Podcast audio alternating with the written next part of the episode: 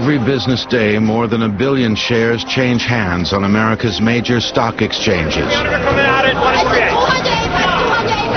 But it may be the most important street on earth, Wall Street. El cierre de mercados, la apertura de Wall Street.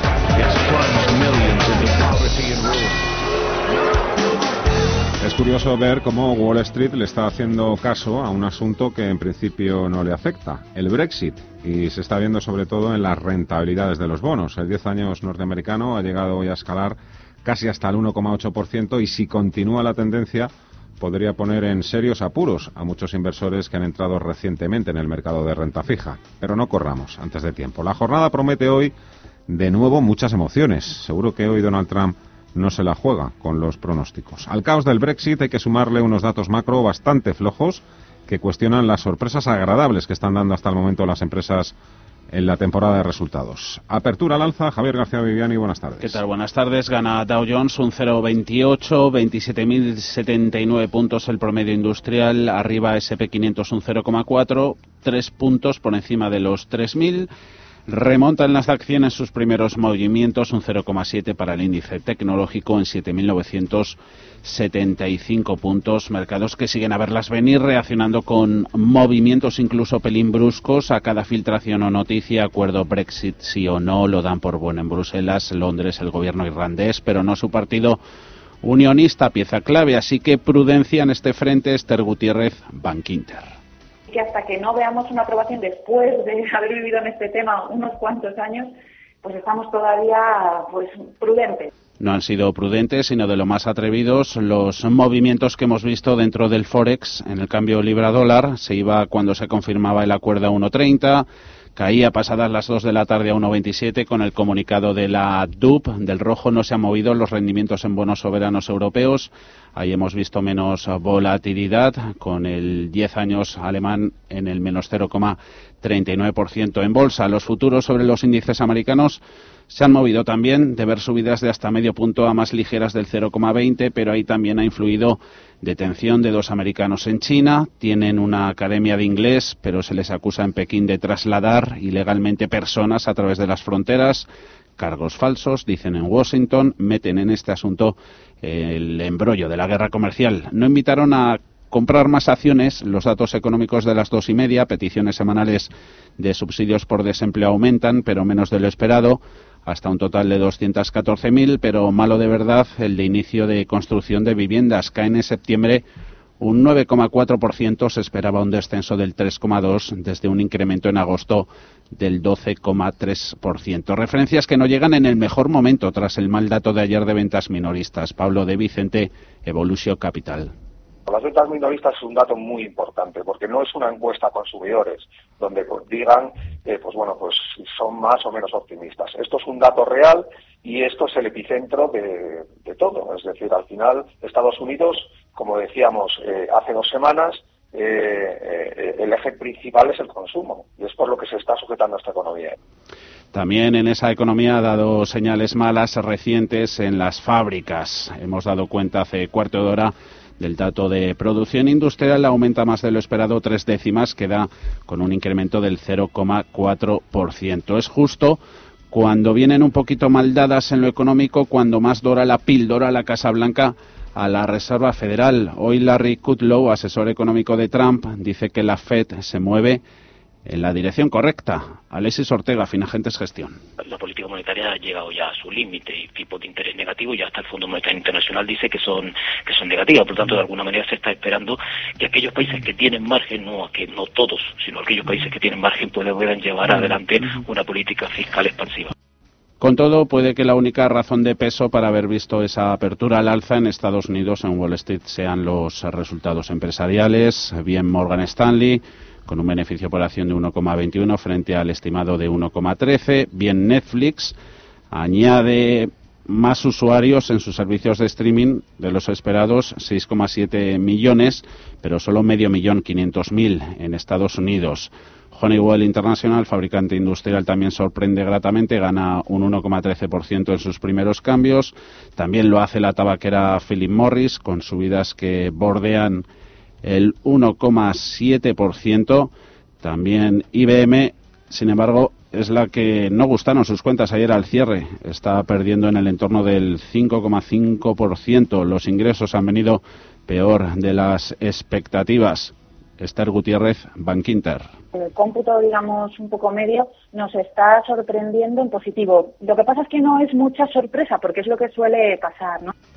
Esos movimientos de resultados empresariales moviendo al mercado. Nos fijamos en los principales movimientos a estas horas dentro del promedio industrial Dow Jones con apertura en la que desde luego mandan las subidas. Lo hace sobre todo en el lado cíclico con ganancias para bancos, entre ellos, con JP Morgan tirando al alza un 0,7%. Tenemos Caterpillar también avanzando, Nike en los primeros puestos por subidas con apreciación del 0,8%. En el lado negativo solo destaca IBM con esas pérdidas del 5,6%, debilidad un poquito también el consumo resbala Procter Gamble un 0,2%, solo caen esos dos valores de los 30. Wall Street abre con subidas en todos los indicadores, 3 y 36 minutos de la tarde, primer análisis con Rosa Duce, economista jefe de Deutsche Bank en España. Hola Rosa, ¿qué tal? Muy buenas tardes.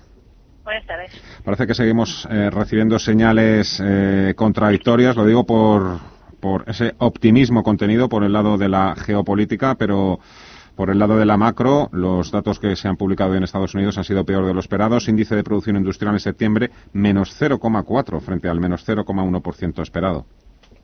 Sí, es que los datos, eh, son los índices de producción industrial es un dato que se ha retrasado, ¿no? Desde el mes de septiembre y lo que sabemos hasta ahora es que la debilidad de, económica viene del sector industrial ligado a unos aranceles que siguen ahí. Por tanto, no podríamos esperar otra, otra cosa. ¿A quién hay que seguir? ¿A las bolsas? Que parece como que no descuentan ese escenario tan, tan negativo. ¿O a la macro? Al final es que una cosa va con la otra. El problema es que si el escenario descontado de recesión, que en ningún momento, por lo menos de nuestra parte hemos visto, eh, se ha reflejado no en el mercado. Hasta hace un mes estábamos viendo una sensación de que podía haber una recesión mundial, o al menos el mercado estaba interpretando que como los datos eran muy malos, el tema comercial estaba dudoso y además el Brexit, pues que nos íbamos encaminando a una recesión mundial, incluyendo una recesión en Estados Unidos. Y lo que están diciendo los datos es que efectivamente el sector industrial americano también está tocado, pero la economía americana como tal, el riesgo de recesión sigue siendo muy bajo. En cuanto al Brexit, es curioso cómo, decía yo, cómo Wall Street le está haciendo caso a un asunto que en principio no le afecta. Eh, estaban subiendo hoy las rentabilidades de los bonos precisamente cuando todo parecía que estaba ya casi casi hecho. Lo que pasa es que todavía parece que no tenemos garantías en cuanto a que el partido unionista, el irlandés, el DUP, dice que no, no apoya el acuerdo de, que, que ha cerrado Boris Johnson con los negociadores europeos. Claro, al final lo que ha ocurrido es que cuando se ha anunciado el acuerdo, pues parece que había mucha euforia, pero cuando luego uno lee y se da cuenta que el acuerdo pasa porque el 19, ¿no? El sábado lo aprueban en el Parlamento británico, pues evidentemente la cosa no está tan clara. Y de hecho no lo está. No parece que los unionistas lo vayan a apoyar y además los laboristas están diciendo que lo harían siempre que se supedita que se ratifique en un referéndum, con lo cual ha complicado el sábado. ¿Qué cree que puede suceder a partir del sábado? Bueno, aquí como siempre, no sé dónde leí antes que esto es como ¿no? Eh, el típico juego de estrategia en el cual al final la Unión Europea eh, lo que ha dicho es que eh, no va a ratificar nada en el Consejo Europeo que se produce hoy y mañana, sino que, que esperará el día 31 un poco para presionar y para decirles que no está dispuesto a darles otra extensión y que lo que sea lo tienen que hacer ya pero lo más probable yo creo es que si no hay un acuerdo, no se ratifica el día 19, el sábado, eh, al final Johnson tendrá que pedir una extensión y lo más en la escena más probable que nosotros manejamos en unas elecciones generales. Mm. Pues estamos acostumbrados un poco a, a correr más de la cuenta o, o, dicho de otra forma a vender la piel de los antes de cazarlo. Nos pasó también la semana pasada con, con todo el tema del acuerdo que bueno eh, eh, era diferente, ¿no? El tema de Estados Unidos y China, pero luego nos volvieron un poco locos. China, por un lado, diciendo, pues eso, que no, que, no habían firmado nada y que no se podía hablar de acuerdo como tal. Pero parece, parece que hay más, hay, hay muchas ganas de que la bolsa suba, pero, pero claro, mmm, lo contamos, pues eso, con todos los flecos, ¿no? Hasta que no, no se pulen todos los flecos. Claro, es que hay ganas de que la bolsa suba, suba porque además no hay otra alternativa. Es decir, el problema es que con los tipos como están, pues hay una búsqueda de rentabilidad en todas las inversiones, pero evidentemente hay muchos flecos abiertos. Se nos van arreglando, es verdad que en las últimas dos semanas las cosas van un poco mejor, porque parece que el acuerdo comercial no es la panacea y no va a llegar ya, como era de esperar, pero van encaminados a. Y el Brexit, hombre, la opción del hard Brexit parece que se ha quedado un poco fuera de, ¿no? de, la vista y esto es positivo, pero claro, no hemos solucionado todo.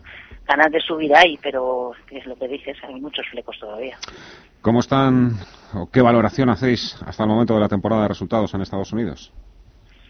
Pues yo creo que está yendo razonablemente bien. Al final los resultados empresariales son un reflejo de la economía, ¿no? Y si estamos diciendo que la economía americana pues no está en recesión, los resultados empresariales están diciendo esto. De hecho, eh, la más preocupación en los resultados empresariales son hasta qué punto va a haber revisiones a la baja en las previsiones para el año, sobre todo de las empresas ligadas al consumo y a la demanda doméstica, porque porque lo que hemos conocido hasta ahora, la verdad que no, no, no van mal. Puntualmente unos resultados negativos como los de ayer de IBM, pero en general no, no está yendo mal la temporada.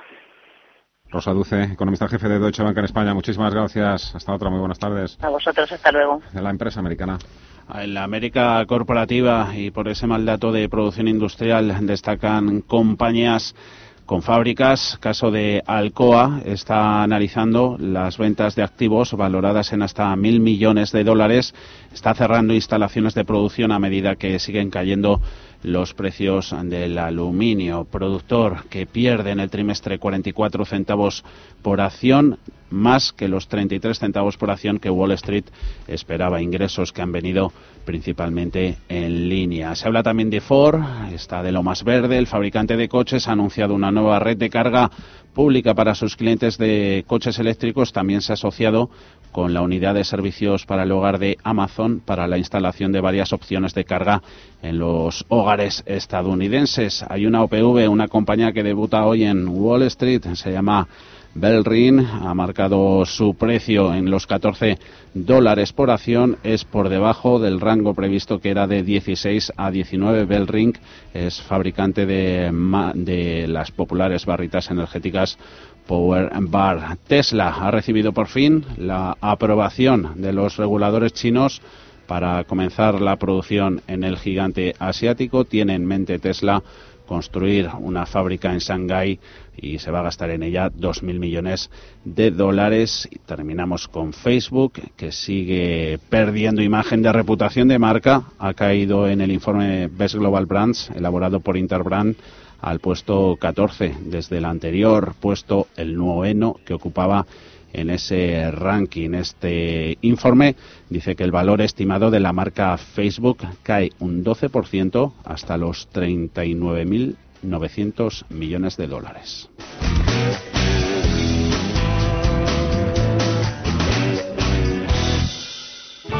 Bontobel Asset Management. Calidad suiza con el objetivo de obtener rendimientos superiores a largo plazo.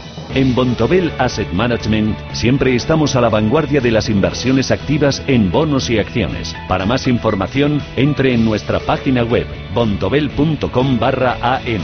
Bontobel Asset Management, su especialista global en fondos de inversión. Porque tu imagen es tu mejor carta de presentación. Confía en los mejores para la imagen de tu empresa. Let's Pick You Producciones. Fotografía publicitaria, vídeo corporativo, contenido para redes, e-commerce, cobertura de eventos. Confía en la experiencia de profesionales altamente cualificados a precios competitivos. Let's Pick You Producciones. 91 060 8945 o letspickyu.com. Cuidamos la imagen de tu empresa. Potencia sus inversiones con los nuevos Turbo 24. El primer turbo cotizado 24 horas de lunes a viernes creado por IG. Elija su apalancamiento, gestione su riesgo y opere sin comisiones. Todo en las premiadas apps y plataforma de IG. Opere Turbo 24 con IG, un proveedor líder del trading online. Busque IG Turbo 24 para saber más. Los Turbo Warrants son instrumentos financieros complejos y su capital está en riesgo. Puede sufrir pérdidas rápidamente. En el pozo, la familia forma parte de nuestro ADN. Porque el pozo nació de su ilusión y de su esfuerzo. Las familias se construyen a base de confianza. En la nuestra, todo lo que hacemos es para una cosa. Merecer la tuya. El pozo. Uno más de la familia. Radio Intereconomía. Voces de primera. Di que nos escuchas. Citas. No pretendas que las cosas cambien si siempre haces lo mismo. Albert Einstein, físico alemán. En Intereconomía, cierre de mercados, ahorro, inversión y mucho más. Con Fernando La Tienda. Buenas tardes a todos. En Europa volvemos a tener una sesión loca en las bolsas, una apertura con poco fuelle. Después ha llegado esa confirmación del acuerdo sobre el Brexit y el IBEX 35 se ha ido a por los 9.500 puntos. Y poco antes de la apertura de Wall Street, esa alegría se ha convertido en temor porque el acuerdo todavía tiene que ser refrendado por el Parlamento británico y como ya sabemos, los socios irlandeses del DUP se niegan a aceptar lo que ha negociado Boris Johnson. El IBEX 35 en esos momentos se ha dado, se ha, ha llegado a darse la vuelta y ha hecho un mínimo en los 9.356 puntos. Y la libra, Paul, Paul Mielgo, la libra sigue dando tumbos. Buenas tardes. Muy buenas tardes. Efectivamente, eh, la libra reaccionaba eh, nada más anunciarse ese acuerdo de Brexit por la cuenta Twitter de Jean-Claude Juncker, rozando los 1,30 dólares y ahora pues eh, se enfría y eh, se cruza en torno al 1,28. Y es que el enemigo está en casa.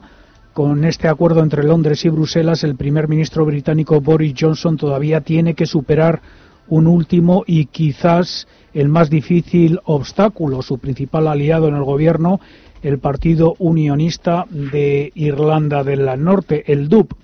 Los unionistas ya le han advertido a Johnson, antes de acudir al Consejo Europeo que arranca hoy en Bruselas, que tal y como están las cosas, no pueden apoyar el acuerdo sobre el Brexit.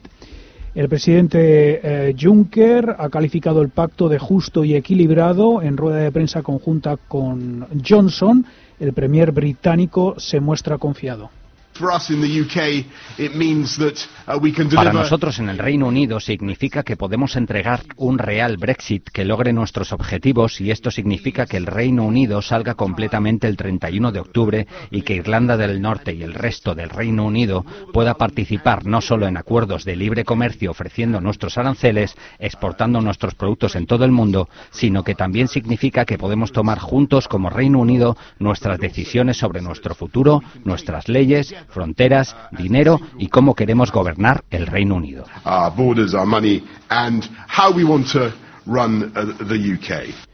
La intransigencia de los unionistas convierte a la aritmética parlamentaria en mucho más estrecha para Johnson, que necesita el respaldo de la Cámara de los Comunes en la crucial votación de este sábado para conseguir un Brexit ordenado el 31 de octubre. El DUP cuenta con 10 diputados en el Parlamento. El negociador europeo para el Brexit, el francés Michel Barnier, ha comparecido para explicar los detalles de la nueva propuesta. Ese texto nos permite aportar seguridad jurídica y certidumbre a todas las partes en todo aquello que afecte al Brexit, en particular y para empezar para los ciudadanos europeos y los ciudadanos británicos que viven en la Unión. Estos ciudadanos seguirán siendo siempre nuestra prioridad. Puede que tengamos tantas ganas de ver a la bolsa subiendo con la que está cayendo que se corre el riesgo de correr más de la cuenta. Las empresas más british del IBEX 35 también han activado el freno, Ana Ruiz. Así es, aunque dentro de las compañías afectadas y con intereses en Reino Unido, todas han subido al conocerse la noticia del acuerdo. La que más lo ha hecho justo después ha sido IAG, la más expuesta, que ha llegado a rozar el 4% de subidas, pero después se han moderado y mucho las ganancias. De hecho, ahora tan solo sube IAG un 0,1%. La que más avanza dentro del selectivo español Ferrovial, que lo hace un 2%, seguido por Banco Sabadell, que suma un 0,9%, y Telefónica, que avanza tan solo un 0,3%. Otras de las más afectadas se han colado incluso en el terreno negativo por el no del DUP al acuerdo, como por ejemplo Inditex y Santander, que pierden en torno al 0,3%, o uno de los que más cae, Iberdrola, que lo hace un 0,8%. Y si lo que toca es subir, subamos y mucha suerte a todos aquellos que se quieran comer el mundo. El problema es que seguimos sin saber muy bien hacia dónde vamos porque no hay precedentes de emisiones de deuda con intereses negativos, ni de Brexits, ni de guerras comerciales a gran escala. No se trata de luchar contra los elementos, sino de aprovecharse de ellos, aunque en estas condiciones todas las alternativas, salvo la bolsa, parezcan inútiles. Y el Fondo Monetario Internacional que sigue lanzando serias advertencias. Mercado de renta fija, bonos, Viviani. Dice Georgieva que los riesgos para la inestabilidad financiera que vienen de los bajos tipos de interés no pueden ser ignorados. Su directora gerente asegura que el acuerdo China-Estados Unidos es alentador, esperanzador para una paz duradera. Jueves 17 de octubre. Mireya Calderón, sumario. Ahora que parece que el mercado ha descartado el peor escenario con el Brexit, lo que toca es seguir apagando fuegos. El BCE lleva tiempo alertando sobre los problemas de liquidez en los fondos de inversión, un desplome de la liquidez y las rentabilidades. Hay que estar preocupados que fondos de inversión pueden pasar lo peor si finalmente se confirma el colapso. Más asuntos. La crisis de Cataluña se le ha ido de las manos a la Generalitat, que tarde y mal ha condenado la violencia y los empresarios temen que las revueltas dañen la imagen de la comunidad la inversión, el turismo y el empleo. ¿Por qué el IBEX es inmune a la porquería política? Hemos empezado con Deutsche Bank, hablaremos también con EFPA, la Asociación Europea de Asesores Financieros, Valores para Trading con IG y José María Luna en el espacio de gestión del patrimonio. Llegamos hasta las 7.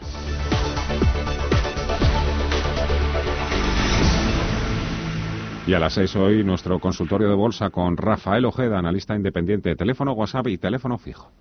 91 533 18 51 o 609 22 47 16 para las notas de voz y WhatsApp. En el futuro inmediato habrá bastante confusión en los mercados y ellos creen que es mejor que esa confusión empiece con nosotros. De lunes a jueves, consultorio de bolsa y fondos de inversión en cierre de mercados. Con Fernando La Tienda, Radio Intereconomía. Grupo ACS patrocina este espacio. Enseguida miramos pantallas por dentro, pero vamos a empezar por el valor que más cae hoy dentro del IBEX 35, que es más móvil. Pues sí, lo hace un 4%, es el peor valor del selectivo español después de que NS Servicios Especializados de Comunicación, controlada por Gala Capital, haya hecho una colocación acelerada entre inversores cualificados de 5,1 millones de acciones de más móvil, representativas de aproximadamente un 3,9% del capital social de la Teleco. Esther Gutiérrez de Bankinter aún así espera buenos resultados para la compañía. Estoy pensando, por ejemplo, en Más Móvil, que hoy además cae con fuerza y que a nosotros es un valor que nos gusta mucho, ¿no? Lo que pasa que aquí ya anticipó hace unos días, reajustó objetivos al alza en, en y un poco a lo largo de su cuenta de, de resultados. Pienso que lo van a hacer bien.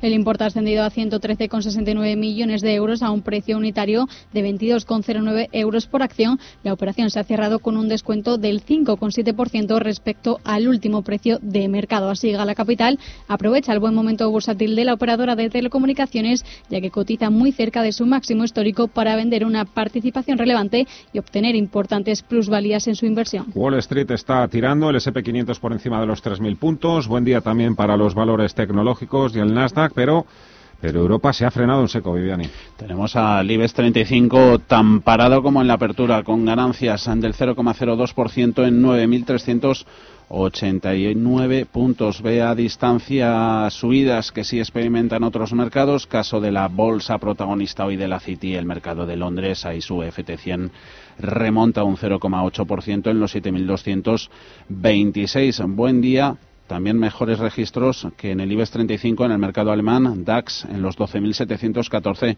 con subidas del 0,34%. Alemania, su gobierno, el de Merkel, por fin ha confirmado ese recorte en la previsión de crecimiento de su PIB para 2020 ha pasado del 1,5% al 1%, recorte de medio punto. Milán recupera un 0,29%, Eurostox 50, 6 puntos por encima de los 3.600. Dentro del IBEX 35 hay que frotarse los ojos para ver casi casi a Celnex en rojo, cotiza con caídas, pone fin a una racha de siete sesiones consecutivas de ganancias. Está en los 40,97 euros con penalización del 0,87%. Acompañan después de más móvil en los descensos entre las mayores pérdidas Hoteles Meliá a la baja un 1,48, mal día para las utilities, retrocede Red Eléctrica un 1,10, en Agas un 1,01% en los 20,49 Iberdrola sigue pasando factura. La mala recomendación que hacían esta semana en Citigroup 9,07 euros a la eléctrica con caídas del 0,9%. En el lado positivo, vuelven a subir los bancos, entre ellos Bank Inter, el mejor posicionado con avances a estas horas del 1,63% en los 6 euros con 23. Sabadell expuesto a Reino Unido con subidas del 1,23. Gana Bankia un 1,18. Ya están cerquita los resultados próxima semana de las entidades financieras. Los grandes un poco alejados y navegando en tierra de nadie. Tenemos a BBVA en estos momentos en rojo con pérdidas del 0,28%. Santander ligeras ventas, caídas del 0,03% en los 3 euros con 91. Dentro del mercado continuo sube tubos reunidos, protagonista gana un 8,8% en los 24 céntimos, ganancias también que superan el 5% en Coemac, la antigua Uralita. Las pérdidas son superiores al 6% en Solaria, también en general de alquiler de maquinaria en GAM.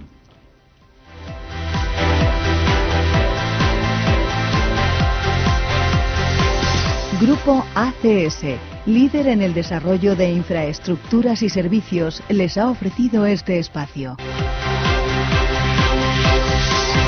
Volatilidad y otros índices de sentimiento. Ahí, ha estado muy movido a, lo largo de la mañana con esos últimos y diretes sobre el acuerdo del Brexit. VIX, índice de volatilidad sobre el SP500, ha marcado su máximo en los 13,82, su mínimo por debajo de los 13 puntos. En estos momentos está en los 13,55, perdiendo un 0,95%. Nos fijamos también en el Fear and Grid de la CNN, índice miedo y codicia hoy un poquito más negativo, pese a las subidas en bolsa en los 47 puntos. Zona roja, pero desde luego neutral para este índice de sentimiento. En Radio Intereconomía, los mejores expertos, la más completa información financiera, los datos de la jornada, el espacio de bolsa al momento. Cierre de mercados. El paraíso financiero.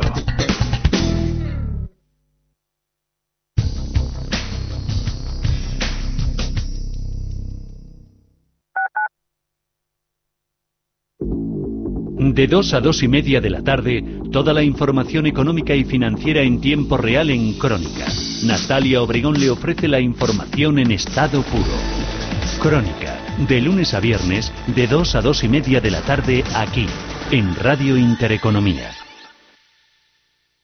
Su empresa tiene los datos personales de clientes, proveedores y empleados, pero ¿sabe cómo tratar esos datos? En Grupo Adaptalia le ayudamos a cumplir las nuevas exigencias legales en protección de datos. También solucionamos sus obligaciones en prevención de blanqueo de capitales y las nuevas responsabilidades penales de su empresa y directivos. Contáctenos en grupoadaptalia.es. Grupo Adaptalia, despacho de confianza.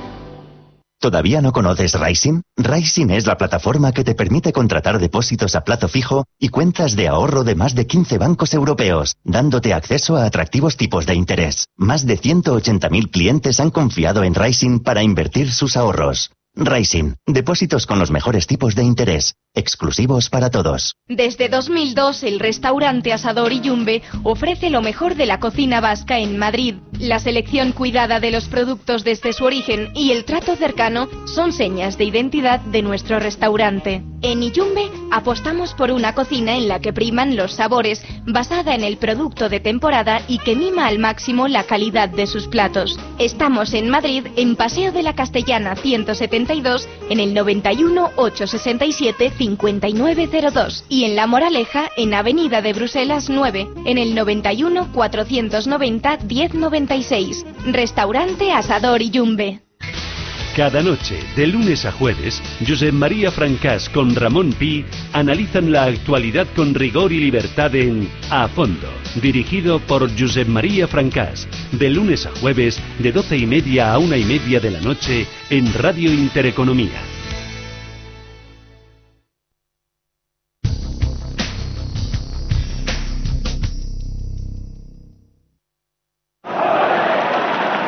Esa tendencia negativa que tenía este toro por nombre bravío, tras el castigo en banderillas, se ha tornado al alza y ahora se mueve por este costo abarrotado de público, recuperado de esa crisis tras aquel... Conoce las diferentes formas de vida de la economía. Descubre las especies más agresivas. Escucha Capital Intereconomía, Crónica, Cierre de Mercados y Visión Global. Radio Intereconomía. Te mostramos la economía en estado puro.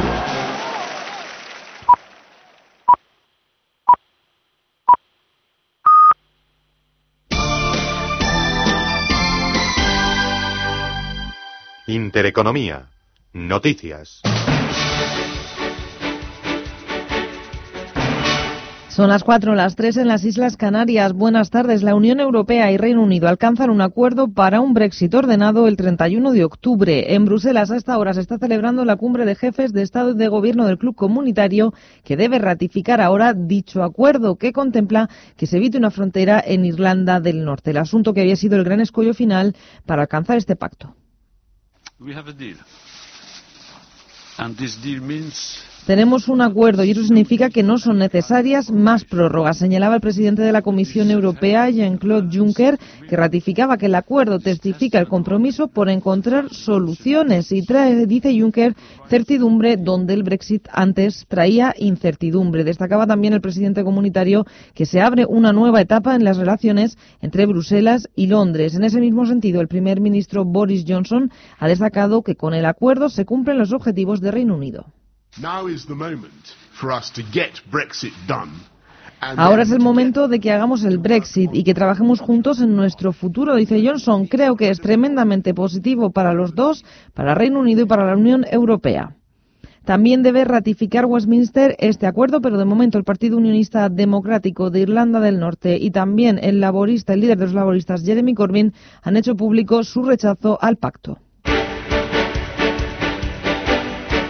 Y en Bruselas, en esa cumbre de líderes europeos, se encuentra Pedro Sánchez, el presidente del Gobierno en funciones, que no ha querido hablar ante los medios a su llegada a la capital comunitaria. También allí se encuentra el líder del Partido Popular, Pablo Casado. Se ha reunido esta mañana con la presidenta electa de la Comisión Europea, Ursula von der Leyen. El presidente de los populares ha llevado hasta Bruselas cuál es la situación que se vive estos días en Cataluña. Lo escuchamos. Yo vengo eh, a Bruselas a hablar bien de España y a decir que estamos en un Estado de Derecho en el que los jueces, con plena separación de poderes, han hecho cumplir las leyes a través de una sentencia después de una vista hablar ejemplar con 400 testigos que se ha retransmitido a todos los medios interesados.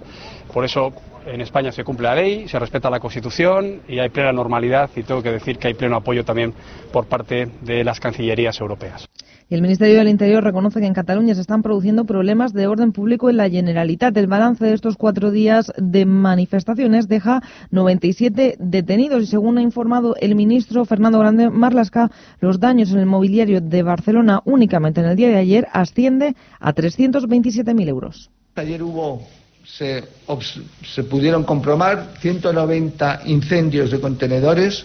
El martes, anteayer, fueron 250.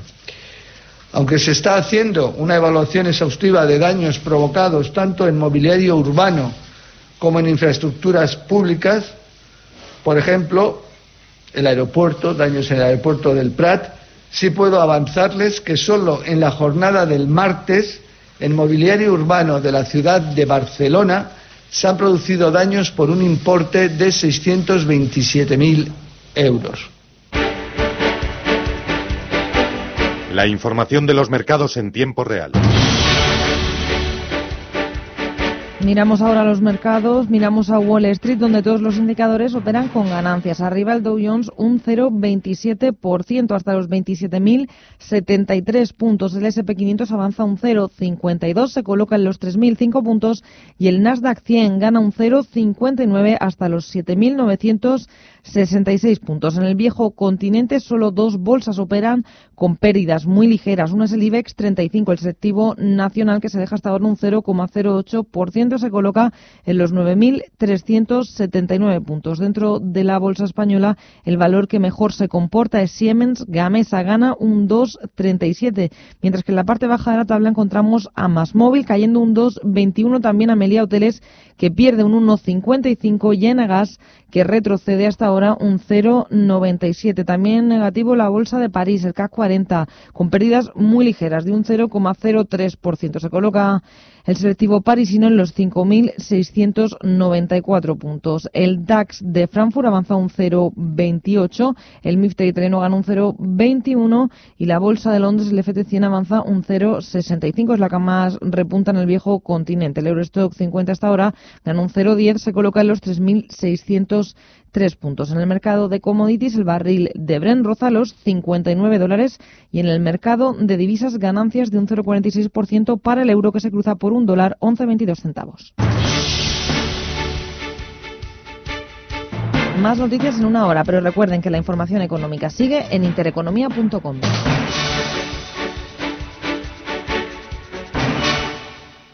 Recuerde que puede escucharnos online en nuestra web www.radiointereconomía.com. Puede escuchar Radio Intereconomía en directo o nuestros principales programas en diferido si es que se ha perdido alguno.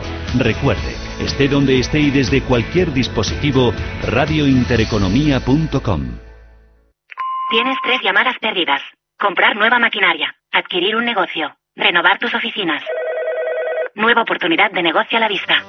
Contesta. Pon en marcha tus planes de crecimiento en october.eu, la innovadora solución de crédito para empresas. Con October, tan solo necesitas un minuto para solicitar financiación hasta 5 millones de euros. Recibe una oferta en 48 horas y los fondos en tan solo una semana. Tu futuro empieza hoy.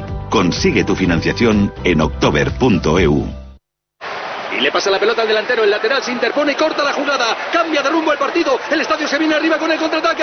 ¡Y gol! La Liga Santander está llena de sorpresas, pero con tu hipoteca tipo fijo Santander no te llevarás ninguna. O bueno, una. Porque ahora al contratarla podrás conseguir una Samsung Smart TV de 55 pulgadas con la app La Liga Sport TV instalada para que puedas vivir la emoción del fútbol a lo grande. Promoción válida hasta el 31 de diciembre de 2019, limitada a 6.000 unidades. Consulta condiciones en tu oficina Santander o en bancosantander.es.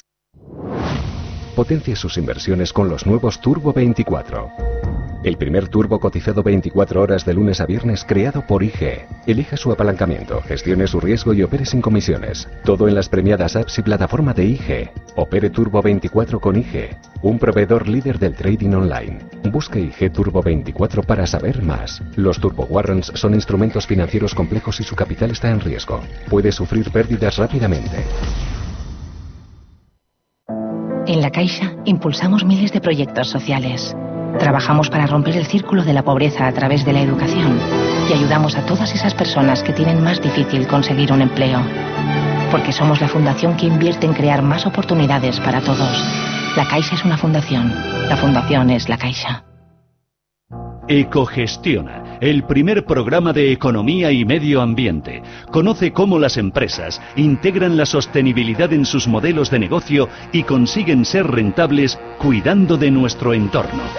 Todos los viernes de dos y media a tres y media de la tarde. Presentado por Javier Martínez. Ecogestiona. Radio Intereconomía. Una radio de primera. Di que nos escuchas.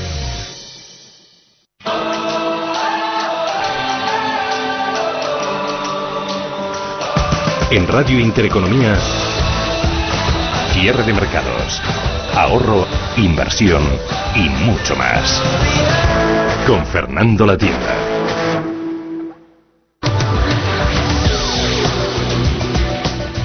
Expansión y ciclo.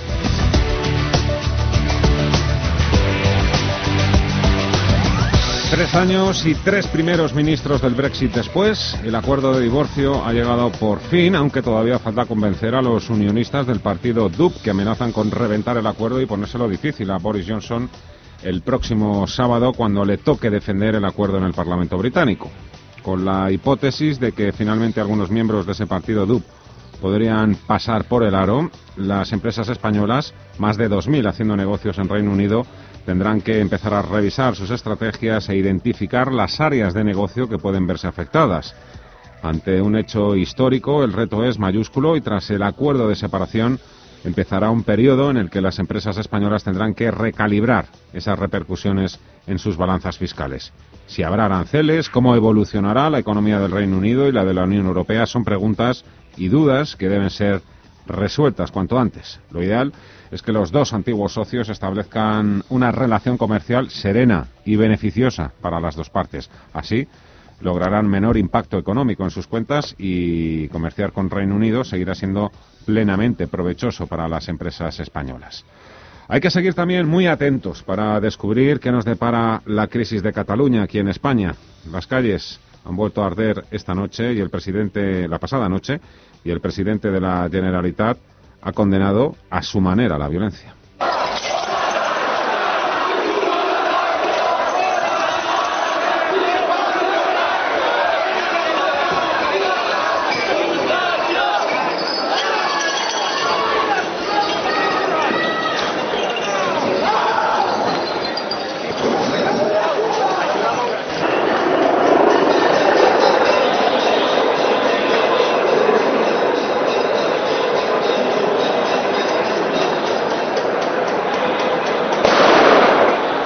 A la calma y a la Hago un llamamiento a la calma y a la serenidad. El movimiento independentista no es ni ha sido violento. Siempre hemos condenado y condenamos la violencia. No se pueden permitir los incidentes que estamos viendo en las calles de nuestro país. Esto debe detenerse ahora mismo. No hay ninguna razón ni justificación para quemar coches ni por ningún otro acto vandálico. No podemos permitir que grupos infiltrados y provocadores dañen la imagen de un movimiento de millones de catalanes que ha salido siempre en la calle de manera firme y serena. de manera ferma pero.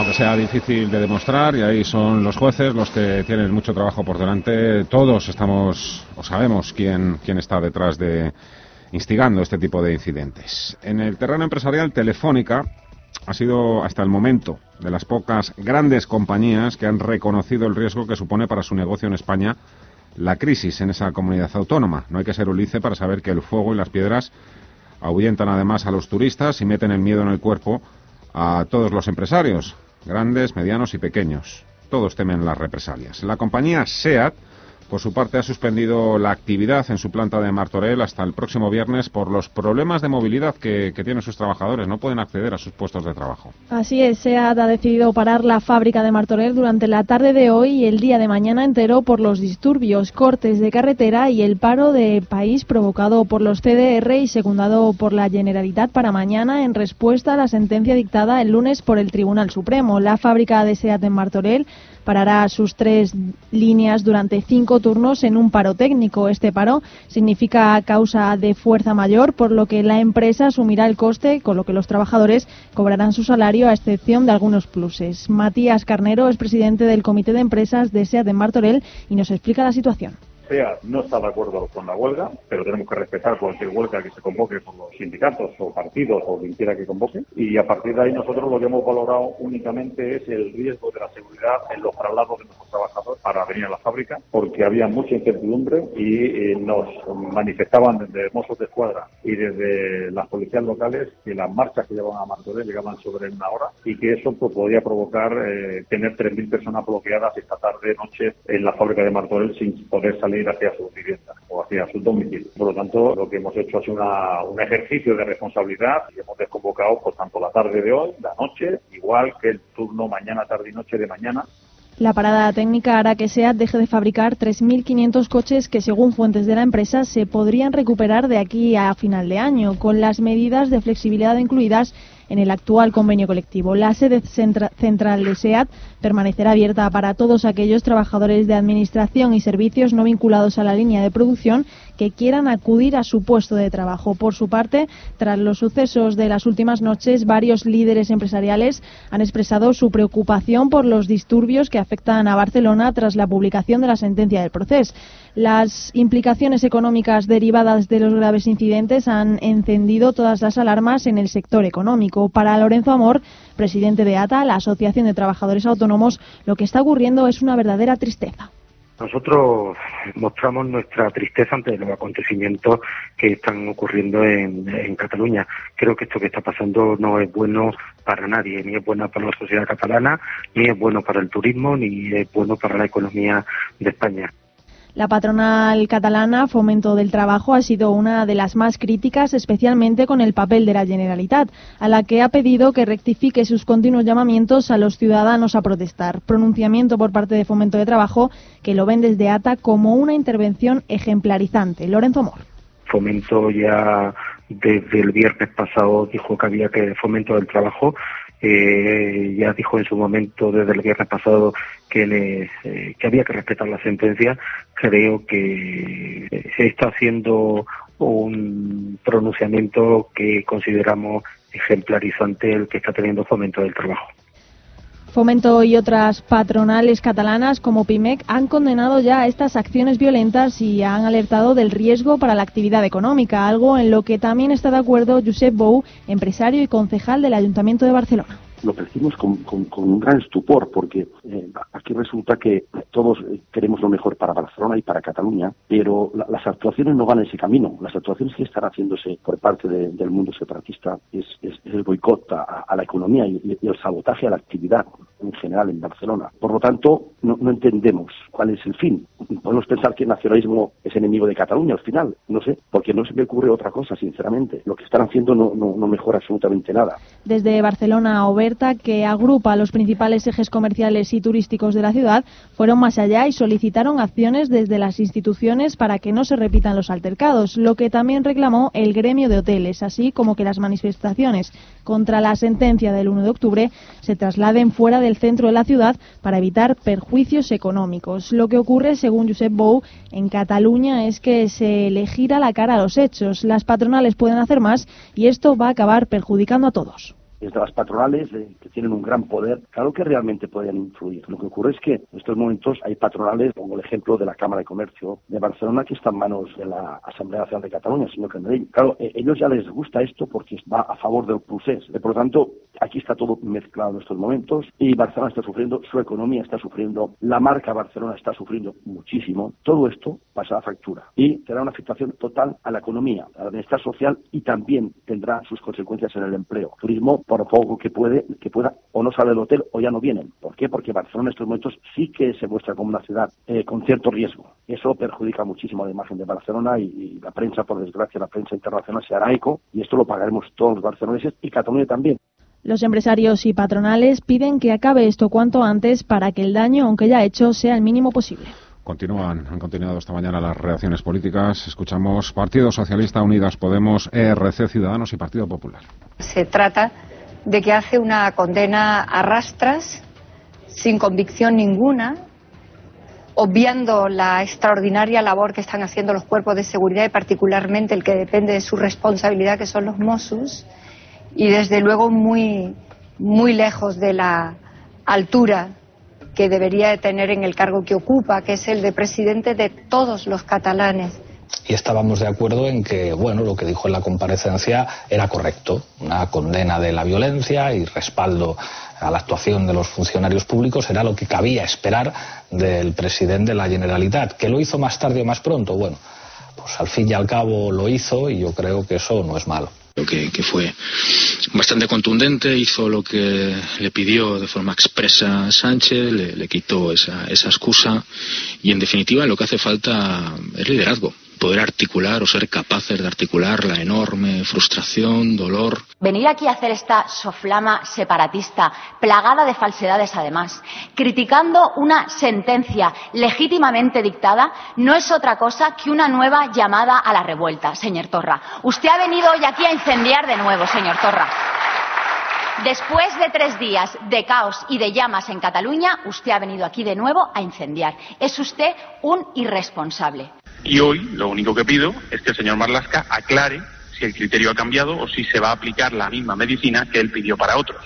En el caso en el que el criterio siga vigente, por esta y por lo importante que es que hay eh, miles de policías partiéndose la cara contra los violentos en Barcelona para mantener el orden y la ley, y que hoy están sin saber qué medidas va a tomar el gobierno para atajar esta situación, pues yo creo que el señor Marlaska debería de inmediatamente eh, abandonar su puesto.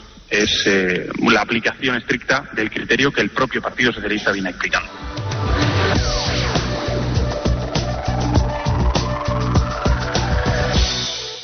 Más asuntos de la macro. Antes de contar novedades sobre el Brexit, hablamos del último boletín mensual del Banco de España. Habla del peligro que representan los aranceles a las exportaciones agrícolas hacia Estados Unidos, Paul.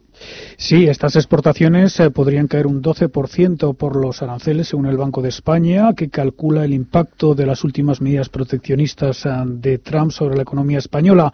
El organismo supervisor estima que el aumento de aranceles a productos eh, agroalimentarios españoles anunciado por la administración Trump desde el 3,5 actual hasta el 25% implicaría un descenso de las exportaciones eh, de al menos un 12%. Esto calcula el Banco de España sería equivalente al 0,01% del PIB. Y por otro lado, hasta 13 patronales del sector de alimentación y bebidas en España han creado una plataforma para rechazar en bloque la amenaza proteccionista de Washington. Hablamos del Brexit. El dinero en Europa sigue hoy en estado de shock. Sí, todavía es eh, muy pronto para cantar victoria en Londres eh, y Bruselas eh, y es que este acuerdo que podría allanar el camino para que finalmente Reino Unido rompa los 46 años de lazos con la Unión Europea está ahora en manos del Parlamento británico. El primer ministro Boris Johnson todavía tiene que convencer a sus socios de gobierno, el Partido Unionista de Irlanda del Norte, el DUP los unionistas ya le han advertido que no le van a apoyar tal y como están las cosas ahora mismo. En una rueda de prensa conjunta con, eh, con Johnson, el presidente de la Comisión Europea, Jean-Claude Juncker, ha calificado el acuerdo de justo y equilibrado y descarta cualquier prolongación del Brexit. La Unión Europea no concederá más extensiones, ha dicho. We have a deal. And this deal means tenemos un acuerdo y este acuerdo significa que no hay necesidad de ningún tipo de prolongación. Este acuerdo, justo y equilibrado, muestra nuestro compromiso en encontrar soluciones. Aporta certidumbre donde el Brexit crea incertidumbre. Protege los derechos de nuestros ciudadanos y protege la paz y estabilidad en la isla de Irlanda. No habrá frontera en la isla de Irlanda y el mercado único estará protegido. La intransigencia de los unionistas eh, convierte a la aritmética parlamentaria en mucho más estrecha para Johnson, que necesita el respaldo de la Cámara de los Comunes eh, en esa crucial votación de este sábado para conseguir un Brexit ordenado el 31 de octubre. Eh, Michel Barnier, el negociador europeo para el Brexit, explicaba eh, los detalles en la isla de Irlanda. Primero incluye las soluciones legales operativas en el acuerdo de salida que podrían evitar nuestra frontera entre Irlanda del Norte, preservando a toda la economía irlandesa y protegiendo la integridad del mercado único. Y segundo, apuntando como extremadamente importante para el primer ministro y para el Reino Unido que toda Irlanda del Norte se quede en el territorio aduanero del Reino Unido. Los líderes europeos eh, reunidos eh, en eh, Bruselas confían en que Johnson obtenga en la votación de este sábado los votos suficientes. Escuchamos al presidente francés Emmanuel Macron. Este no es mi trabajo. Mientras esté aquí, no soy el primer ministro. Es su primer ministro quien tiene que someterlo a votación. Y entiendo que ahora está en una situación de obtener la mayoría en el Parlamento y espero que sea así. Si Johnson no consigue ese apoyo de los unionistas, tendrá que resignarse a una tercera prórroga del Brexit. Rosa Duce, economista jefe de Deutsche Bank en España, no descarta incluso unas elecciones generales. Esto es como eh, el típico juego de estrategia en el cual al final la Unión Europea eh, lo que ha dicho es que eh, no va a ratificar nada en el Consejo Europeo que se produce hoy mañana, sino que, que esperará el día 31 un poco para presionar y para decirles que no está dispuesta a darles otra extensión y que lo que sea lo tienen que hacer ya.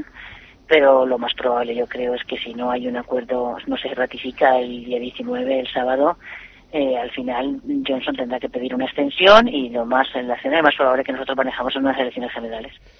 Fuentes comunitarias indican que ya hay prevista una reunión de los 27 a nivel de embajadores el próximo domingo para analizar la posible prórroga si Westminster frustra el acuerdo. La libra esterlina, eh, después eh, de rozar los 1,30 dólares, ha enfriado el optimismo y ahora eh, vuelve al nivel de los 1,28. Y hay inversores, partícipes de fondos de inversión, que siguen en estado de alerta tras las últimas advertencias del Banco Central Europeo. Lo dijo Luis de Guindos la semana pasada. El temor del BCE es el riesgo de liquidez en caso de un aumento repentino de la demanda de retirada de fondos, algo que, de acuerdo con el ex ministro podría agudizarse en el caso de algunos fondos de inversión que han invertido en activos poco líquidos y han incurrido en un elevado apalancamiento. Hoy, al respecto, en las últimas horas ha hablado Sebastián Albella de la CNMV. Dice que la liquidez de las carteras de fondos en España es satisfactoria.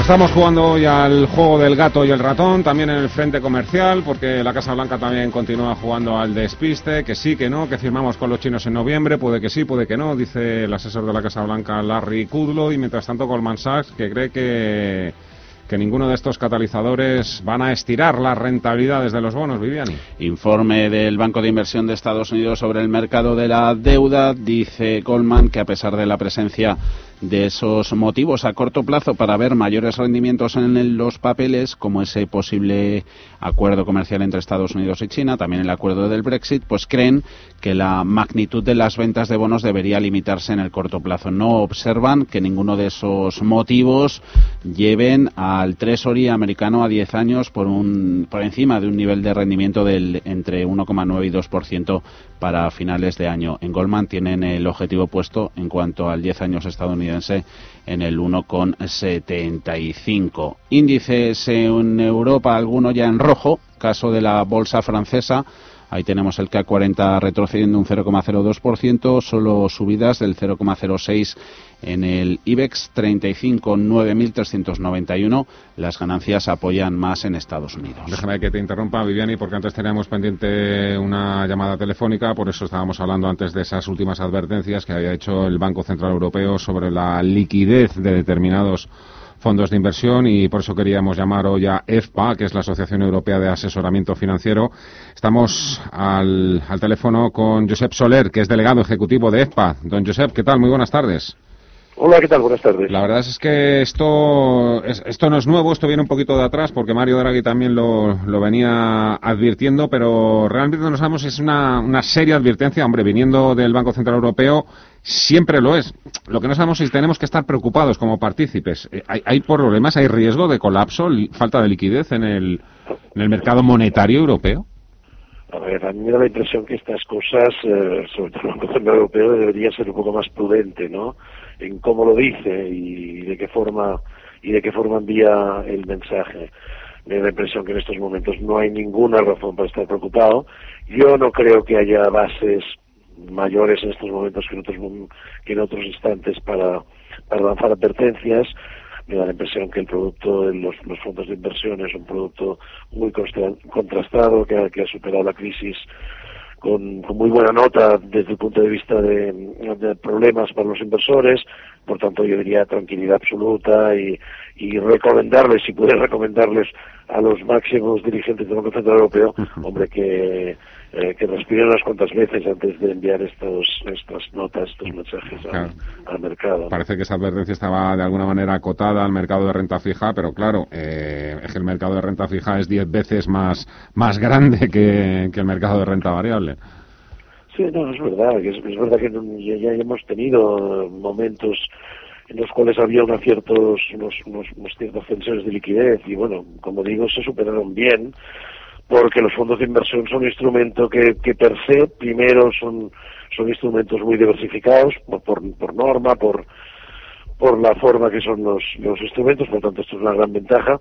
Segundo, siempre eh, está detrás de, los, de las gestoras y del propio fondo pues los depositarios, porque ahí de alguna forma está la, doble, digamos, la, doble autoridad, digamos, para un fondo de inversión gestora depositaría, ¿no? Y si y si además pues estos fondos los hemos suscrito con buen asesoramiento financiero y con entidades que, sabemos que además que están vinculadas al FOGAIN y por tanto hay unas ciertas garantías que, seguro que no que no son como las de los depósitos pero pero que también nos dan una, una mayor seguridad pues a ver yo de momento clarísimo mensaje de que nadie se ha de, se ha de preocupar más de lo que nos hemos de preocupar lógicamente siempre por las inversiones no y qué casos siempre hay. Ha habido lo que le quería preguntar, si son hechos aislados, pues bueno, esto que ha sucedido con, con, el fondo de Woodford, incluso también con los problemas de liquidez que tuvo el H2O Adagio, que luego consiguió solventar. Yo creo que son problemas muy acotados, afortunadamente, y, y además del entorno español, pues todavía tenemos menos casos de estos, ¿no? Yo repito que de cara al inversor estaría con una tranquilidad absoluta, mm, porque sabemos seguro que, que la suscripción de un fondo de inversión, pues por, por, la, por las características mismas del producto, pues nos han de dar estas, esta seguridad. Ahora, ¿la queremos mayor? una buena diversificación entre fondos, esto yo creo que también es importante, un buen asesoramiento además por encima, digamos, de lo que es la pura venta de un producto financiero, de un, fondo, que seguro que este asesoramiento pues nos va a dar también una recomendación de diversificación entre productos, además de, la propia diversificación que lleva cada producto. Por tanto, tranquilos, estamos en una desaceleración económica, no tampoco tenemos en el horizonte inmediato que estar excesivamente nerviosos. Yo creo que mm, bueno, no, no hay ningún elemento que nos diga que vamos a llegar a ninguna crisis potente. Pueden cambiar las cosas en unos meses, por supuesto, pero entonces ya ya adoptaremos otro tipo de actitud, ¿no? En estos momentos yo no creo que haya, haya que haber ningún pánico, ningún, ninguna preocupación especial. Aclarado. Este punto, Josep Soler, delegado ejecutivo de EFPA, Asociación Europea de Asesoramiento Financiero. Muchas gracias. Encantado, luego. Nos habíamos quedado con esos mercados francés y español en tablas. Las subidas son más apreciables en el estadounidense. Arriban hasta acción un 0,42, da un 0,34. Acabamos de conocer una encuesta según la cual el 69% de los ciudadanos americanos se están preparando para una posible recesión.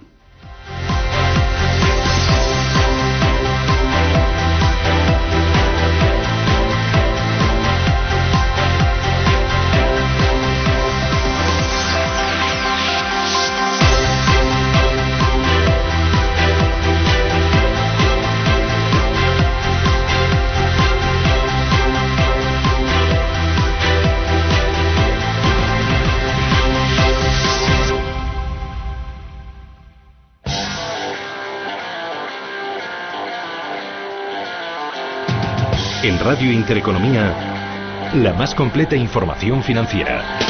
Los datos de la jornada. El espacio de bolsa al momento.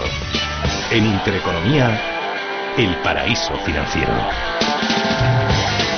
Cierre de mercados, ahorro, inversión y mucho más. La actualidad al minuto. Con Fernando La Tienda. Tranquilidad es el sonido del mar. Tranquilidad es invertir al tiempo que ahorras, diversificas y proteges tu inversión. Tranquilidad es invertir en oro con Degusa. Infórmate en el 9119 82900. Degusa Oro es tranquilidad. Hablan de la locura de mi ciudad y se olvidan de la tranquilidad de mi sierra, de mi noche y de su vida, y no de mi arte y mis teatros. Hablan de turistas y viajeros, pero no de águilas, castillos o bodegas. Muchos hablan de mí, pero pocos me conocen de verdad. Comunidad de Madrid, vuelve a conocerme. Bontobel Asset Management calidad suiza con el objetivo de obtener rendimientos superiores a largo plazo. En Bontobel Asset Management siempre estamos a la vanguardia de las inversiones activas en bonos y acciones. Para más información, entre en nuestra página web bontobel.com barra am. Bontobel Asset Management, su especialista global en fondos de inversión. Confianza, experiencia, conocimiento, cercanía. Sabemos lo que realmente esperas de un despacho de abogados. Por eso, en Durán y Durán Abogados trabajamos para ofrecerte la mejor de las defensas con los mejores abogados. Nos importa tu caso. Durán y Durán, abogados de confianza. Encuéntranos en www.duranyduranabogados.com o en el 900 833 020. 900 833 020. En Intereconomía, la tertulia de cierre de mercados. CaixaBank patrocina este espacio.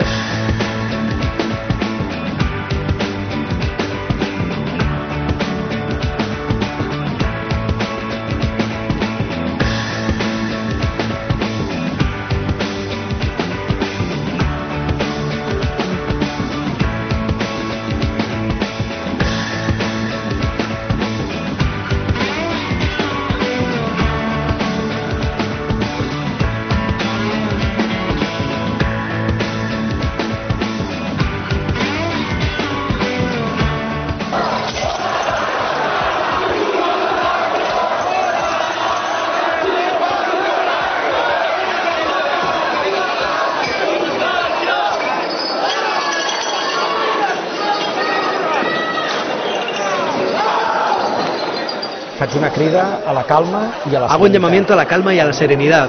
El movimiento independentista no es ni ha sido violento. Siempre hemos condenado y condenamos la violencia. No se pueden permitir los incidentes que estamos viendo en las calles de nuestro país. Esto debe detenerse ahora mismo. No hay ninguna razón ni justificación para quemar coches ni por ningún otro acto vandálico. No podemos permitir que grupos infiltrados y provocadores dañen la imagen de un movimiento de millones de catalanes que ha salido siempre en la calle de manera firme y serena. Carrer de manera ferma pero serena.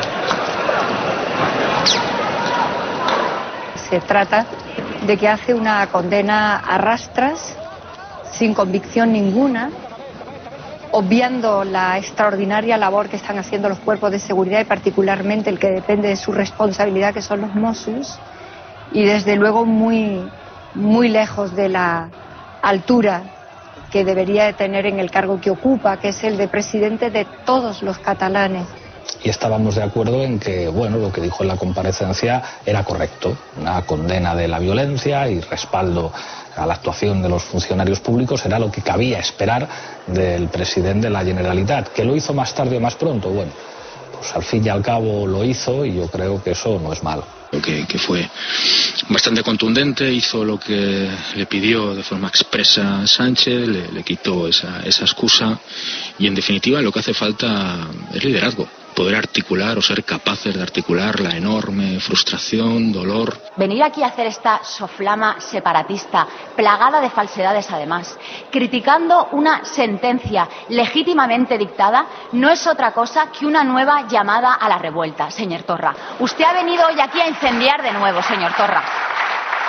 Después de tres días de caos y de llamas en Cataluña, usted ha venido aquí de nuevo a incendiar. Es usted un irresponsable.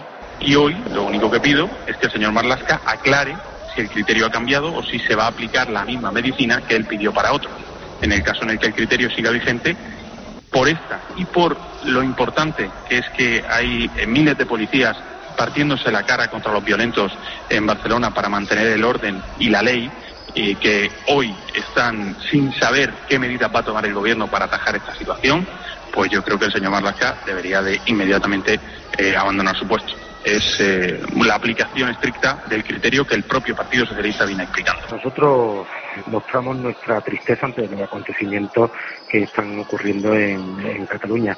Creo que esto que está pasando no es bueno para nadie, ni es bueno para la sociedad catalana, ni es bueno para el turismo, ni es bueno para la economía de España. Y lo que pedimos es a, las autoridades, sobre todo a las autoridades políticas, es que pongan fin a esto, ¿no? Y que logren esa convivencia tan necesaria en Cataluña. En una situación en la cual una sentencia ha sido dictada, en una situación en la cual el juicio está totalmente descarrilado, totalmente, esto ha fracasado, no entendemos qué se está haciendo. Sí que es verdad que los que pisamos Barcelona todos los días, digo que hay una, una gran organización, está todo coordinado, cada día toca una cosa, esta noche no sé qué tocará. Esto es lo que tenemos en estos momentos y la gran preocupación nuestra es qué hace la, la señora alcaldesa y qué hace el señor Torra. Esa es la gran preocupación. Y Barcelona está sufriendo, su economía está sufriendo, la marca Barcelona está sufriendo muchísimo. Todo esto pasa a factura y será una afectación total a la economía, al bienestar social y también tendrá sus consecuencias en el empleo. Turismo. Estamos resumiendo de la mejor manera que sabemos o podemos los nuevos incidentes que se han producido esta noche en las principales ciudades y localidades de Barcelona y las posteriores reacciones políticas, sobre todo tras esa condena que ha hecho finalmente el presidente de la Generalitat, Quintorra, seguramente acorralado o ya a la desesperada. Antonio Álvarez Osorio y Carlos Ponte, ¿qué tal? Muy buenas tardes a los dos. Buenas, tardes, Fernando. ¿Está la situación bajo control? Evidentemente no. Eh, yo creo que la situación no es que esté bajo control, es que yo creo que está absolutamente descontrolada, ¿no?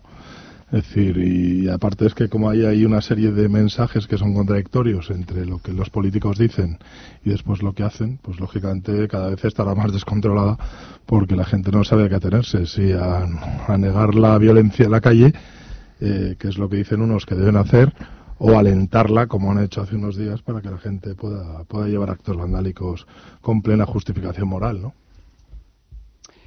Pues estoy totalmente de acuerdo y sobre todo lo que yo he, venido observando es que no solamente existe una marca catalana eh, en, este eh, desenfreno que se está produciendo en la región, sino que además es que se están asumiendo otros modelos, como ha sucedido el modelo Hong Kong, y que la primera acción que se inició fue precisamente en el aeropuerto del Prat eh, a imagen y semejanza de lo que sucedió en el aeropuerto de Hong Kong.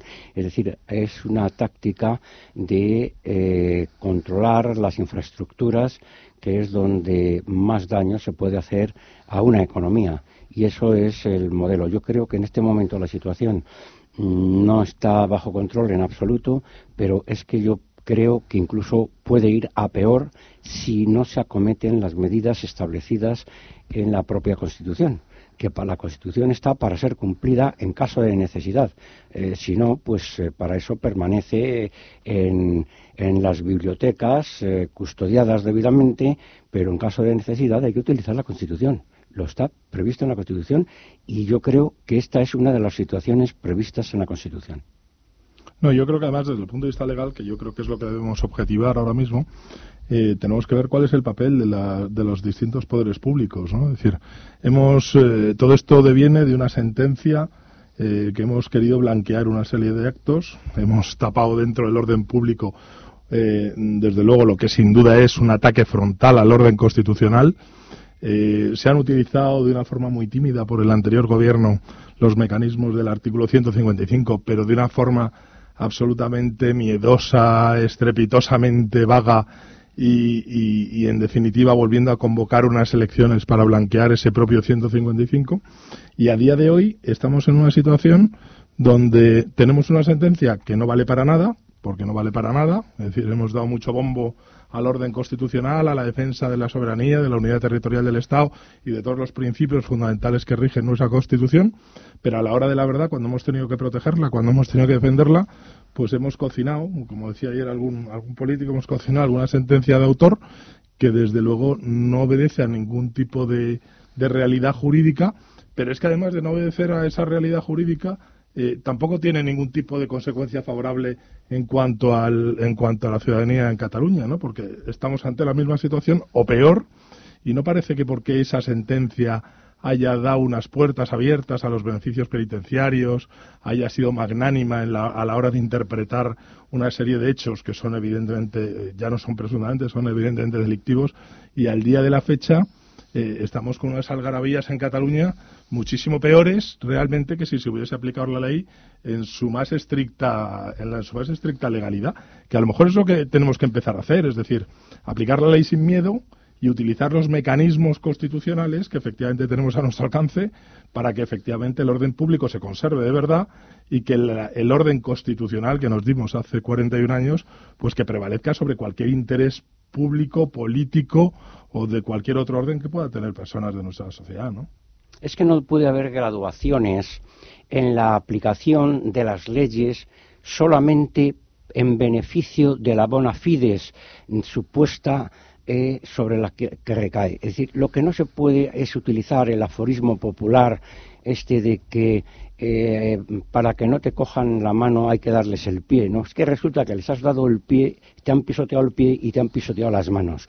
Es decir, el haber modificado eh, la sentencia, la calificación que desde mi punto de vista debería haber sido otra, no ha ayudado en absoluto a la concordia, sino más bien ha enfurecido a los que estaban ya preparados para acometer acciones ya previstas. Por lo tanto, ha sido un craso error y aquí hay dos lecturas. Primero, si pisotea la ley y con ella al gobierno que ha defendido esa ley, esa, esa sentencia, mejor dicho. Yo quiero creer porque todas estas imágenes, un poco a lo mejor a, muchos de nosotros, a muchos españoles, a lo mejor te hacen sentirte pequeño, ¿no? Ver de, uff, todo esto lo que se me viene encima, vemos que el gobierno apenas tiene reacción. No sé, yo quiero también lanzar un mensaje en el sentido de que el Estado a veces parece que es como un paquidermo, ¿no? Que avanza lento, pero acaba llegando. Y me quiero creer al gobierno en funciones también cuando dice que no va a haber ni, ni habrá impunidad para los violentos o para los instigadores de, todo esto. Ya la ha habido. Bueno, pero es que el problema, claro, es que estamos hablando de una cosa que es contradictoria, que es lo que se iba a decir Carlos. Es decir, lo que no puedes hacer es decir que vas a aplicar la ley contra las consecuencias que se han producido como consecuencia de no aplicarla correctamente. Es decir, entonces estamos ante una sentencia que ha eh, equivocado de una forma, no sé si voluntaria o no, forzando los límites de lo que es el delito de rebelión, eh, eh, se ha equivocado en ese sentido o ha querido equivocar ese criterio y esos límites que tiene cada uno de los delitos que han sido objeto de enjuiciamiento y en el momento que tú aplicas la ley de una forma interpretativa eh, a favor de una serie de circunstancias que son ajenas descafeinada claro en función de una serie de circunstancias que son ajenas a la propia ley pues lógicamente eh, las consecuencias no, pueden ser buenas, porque las normas y las leyes están para cumplirlas con independencia de las circunstancias sobre las cuales se producen. Y eso es lo que no estamos haciendo. ¿Que hay que confiar en el Estado? Indudablemente, si no, no estaríamos aquí, Fernando. Es decir, al mm. final, principios como el de seguridad jurídica, principios como eh, el, de, la normal convivencia de los ciudadanos en territorio nacional, el de libre circulación. Pero claro, si estamos discutiendo que lo que se produjo el 1 de octubre eh, era violencia. Y resulta que ahora estamos viendo eso, como lo vimos ayer, y la declaración del presidente de la Generalitat a las doce y cuarto de la noche decía que es que ellos son muy cívicos, que son que no utilizan la violencia y que apelan a llamar eh, y que apelan a la gente a que se manifieste con el derecho a manifestación de una forma no violenta, cuando en realidad hace siete días estaban instrumentando a la gente para que pueda ejercitar esa violencia, bueno, si vamos a, caer en ese pandemonio, pues eh, realmente eh, la, ley la tenemos que objetivar de tal punto que se aplica en función de los actos, pero para aplicarla en función de los actos hay que ver la realidad de esos actos y llamarlos por su Yo entiendo que el gobierno también estará ahora mismo, de alguna manera, eh, viendo los resquicios legales que tiene un poco ahora mismo para, para acabar apartar a Torra, lo digo, porque es que este señor hoy mismo creo que ha pedido contención a los mozos de escuadra.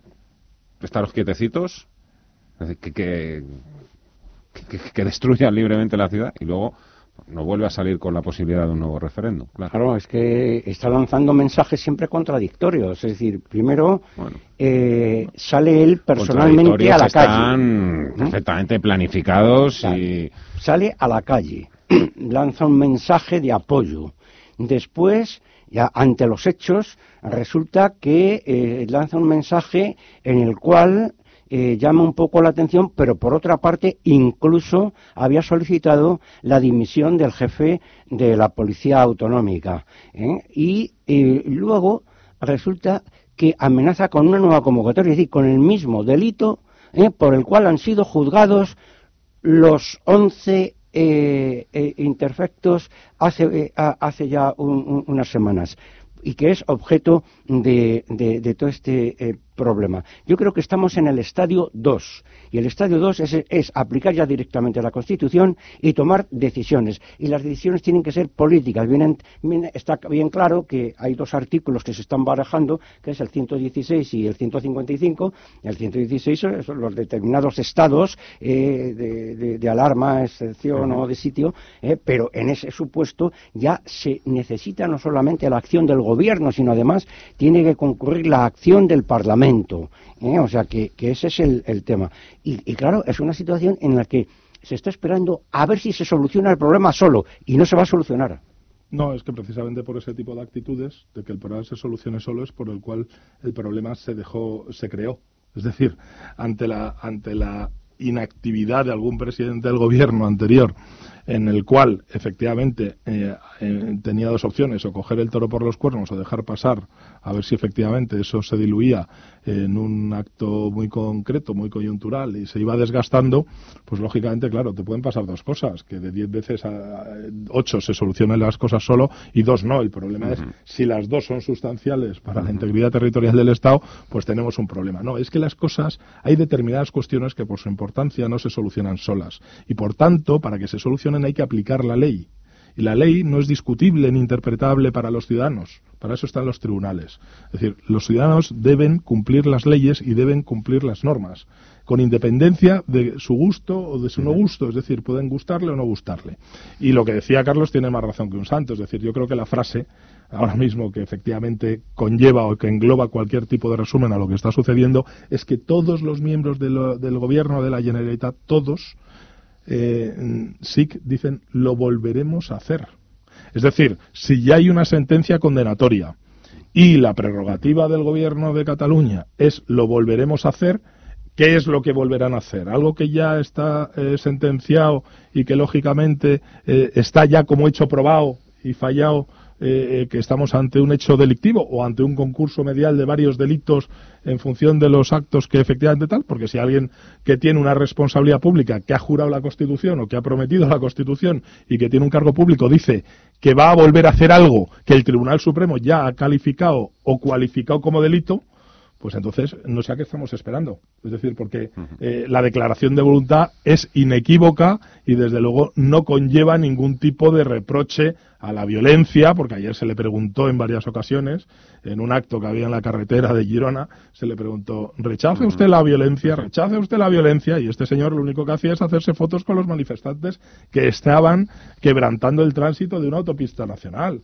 Entonces, eh, no, ha, no ha renunciado a la violencia, no ha eh, reprochado eh, la violencia que se está transmitiendo. ¿Cómo lo va a hacer si diez días antes la estaba alentando e instrumentando? Y en definitiva dice que lo va a volver a hacer.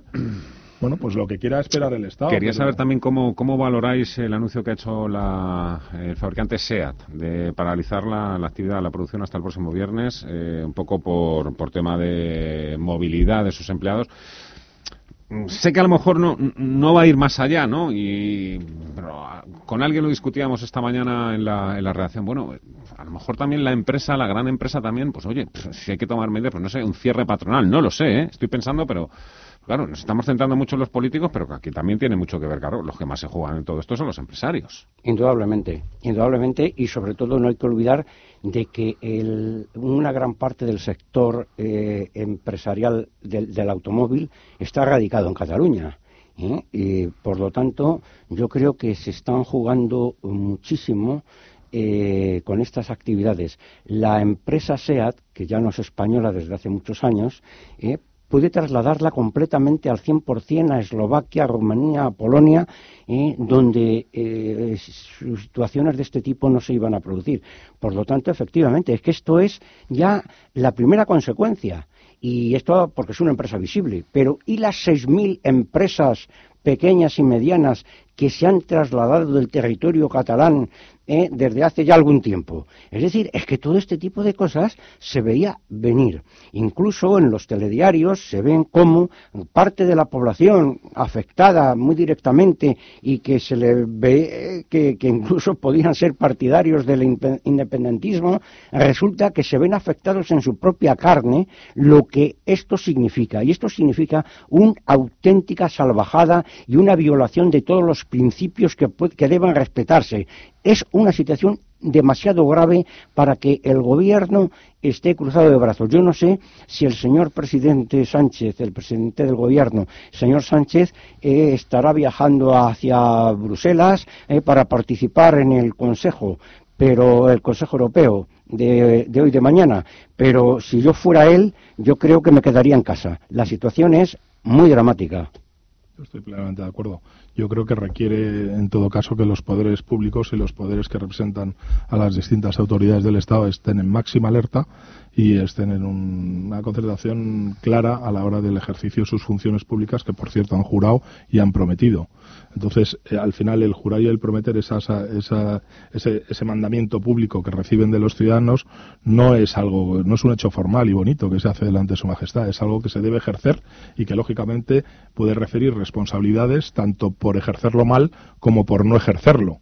Es decir, porque al final puede haber una culpa invigilando, una culpa, eh, lógicamente, que establece nuestro derecho a la hora de no ejercer las funciones para las cuales ha sido determinado por el cargo.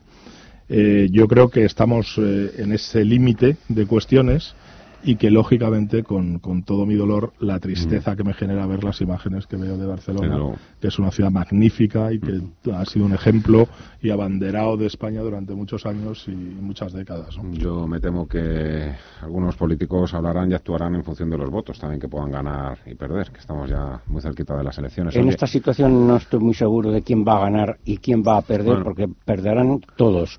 La población yo creo que está ya bastante cansada y estoy completamente de acuerdo con el análisis que ha hecho Antonio.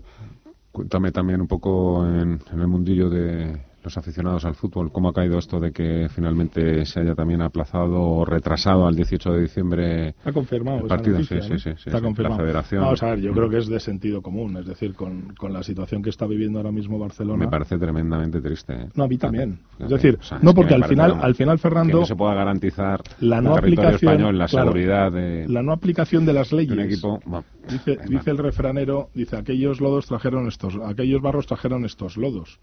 Bueno, pues que parece mm. que una sentencia dictada por el Tribunal Supremo, porque mm. eh, curiosamente ahora el Tribunal Supremo parece que ha acogido mm. eh, eh, todo el tema de la abogacía del Estado, y, qué me parece que, pues mire usted, que al final cuando se hacen mal las cosas, pues afecta a la ciudadanía. Yo recapacitando también sobre este asunto del fútbol, creo que también ha sido una buena decisión, ¿eh? tomada finalmente en el sentido de que también el bombo y el espectáculo que podían montar todo el independentismo, sabiendo que están mirándole miles de millones de personas. Está clarísimo y, lo que, y lo más sorprendente de todo es que, no sé si será verdad, el señor Torra va a contratar a un portavoz eh, para un canal internacional eh, para dar amplitud internacional aún más eh, a un conflicto que es interno. O sea, es una cosa que es. Bueno, bueno, es interno. Ayer el presidente en funciones, Pedro Sánchez, en su declaración institucional habló en castellano, español y habló también en inglés.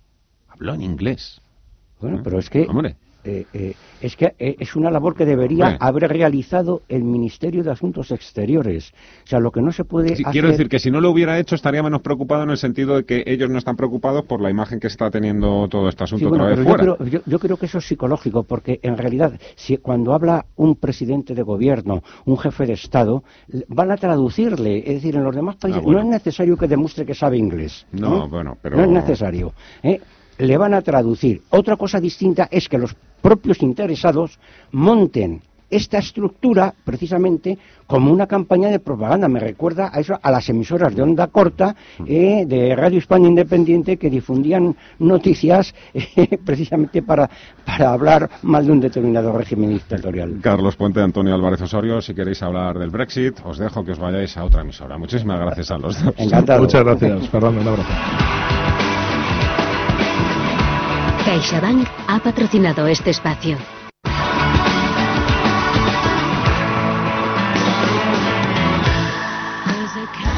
Limpiar los bosques de botellas de plástico es una de las valiosas acciones en las que ha participado Laura, una de los más de 14.000 empleados voluntarios de CaixaBank en el último año. Generar un efecto positivo en las personas nos hace diferentes, y eso es ser una banca socialmente responsable. CaixaBank. Escuchar, hablar, hacer.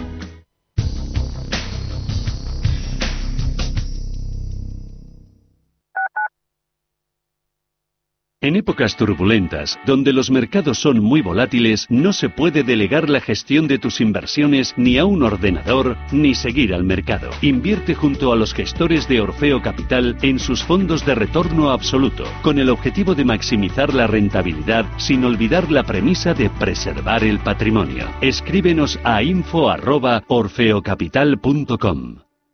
Alquiler 0.0. Los tiempos cambian y las oportunidades mejoran. Alquiler de mobiliario, la mejor solución para equipar tu oficina o espacio de trabajo. Cero inversión, cero comisión, cero riesgo. Para ti que comienzas de cero. Mercaoficina, la solución perfecta. Mercaoficina.es. ¿Todavía no conoces Rising? Rising es la plataforma que te permite contratar depósitos a plazo fijo y cuentas de ahorro de más de 15 bancos europeos, dándote acceso a atractivos tipos de interés. Más de 180.000 clientes han confiado en Rising para invertir sus ahorros.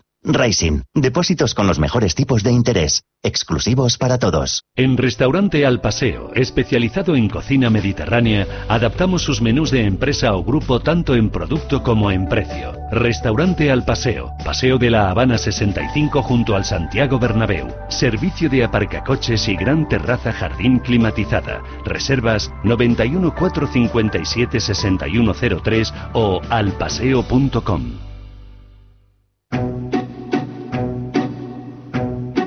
¿Le salen las cuentas? Cuente cuántos cuentos le cuentan. ¿Cuántas cuentas echa al día? En resumidas cuentas, ¿se ha dado cuenta de que cuenta con nosotros? Radio Intereconomía. Ténganos en cuenta.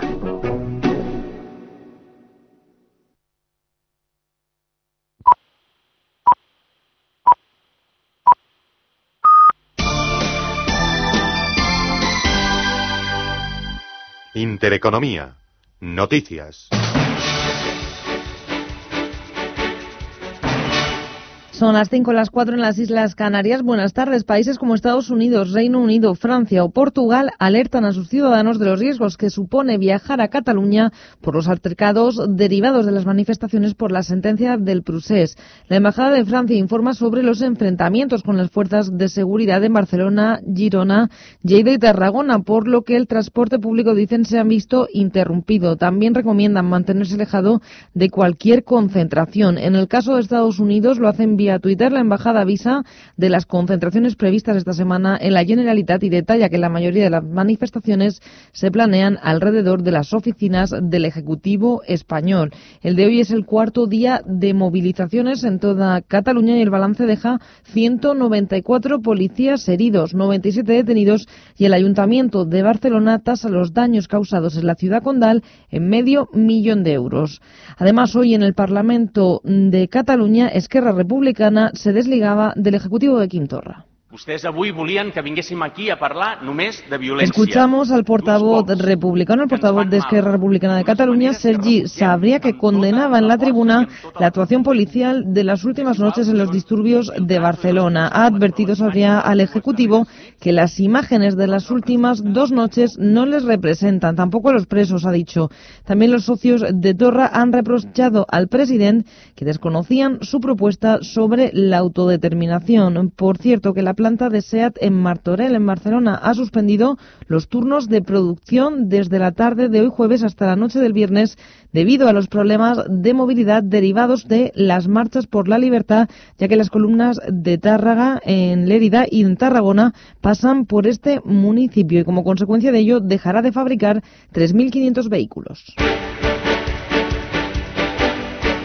La Unión Europea y Reino Unido alcanzan un acuerdo para un Brexit ordenado el 31 de octubre. En Bruselas, los jefes de Estado y Gobierno de la Unión Europea celebran una cumbre donde se debe ratificar dicho acuerdo que contempla que se evite una frontera en Irlanda del Norte. Este asunto es el que había sido el gran escollo final para alcanzar el acuerdo. Escuchamos al presidente de la Comisión Europea, Jean-Claude Juncker. We have a deal. And this deal means tenemos un acuerdo y este acuerdo significa que no hay necesidad de ningún tipo de prolongación. Este acuerdo, justo y equilibrado, muestra nuestro compromiso en encontrar soluciones. Aporta certidumbre donde el Brexit crea incertidumbre. Protege los derechos de nuestros ciudadanos y protege la paz y estabilidad en la isla de Irlanda. No habrá frontera en la isla de Irlanda y el mercado único estará protegido. Destacaba también Juncker que se abre una nueva etapa en las relaciones entre Bruselas y Londres. En ese mismo sentido, el primer ministro de Reino Unido, Boris Johnson, ha destacado que con este acuerdo se cumplen los principales objetivos de su país.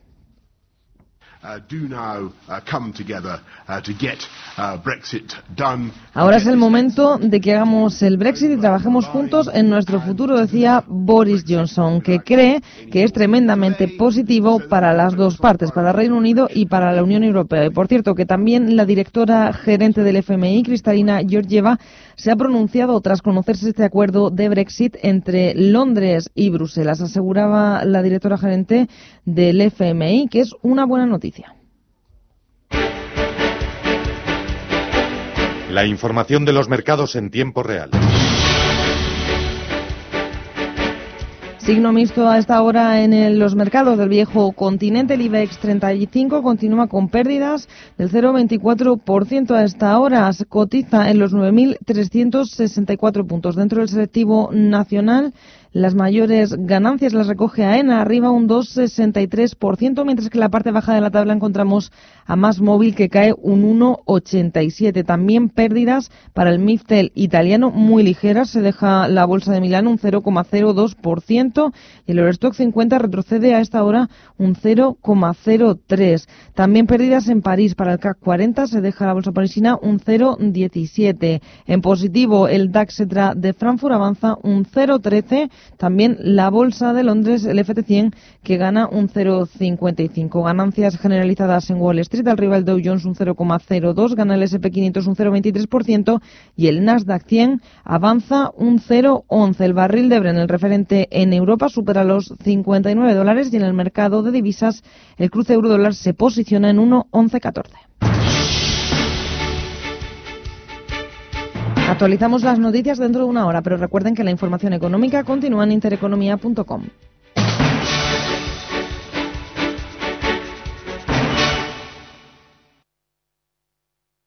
Recuerde que puede escucharnos online en nuestra web www.radiointereconomía.com.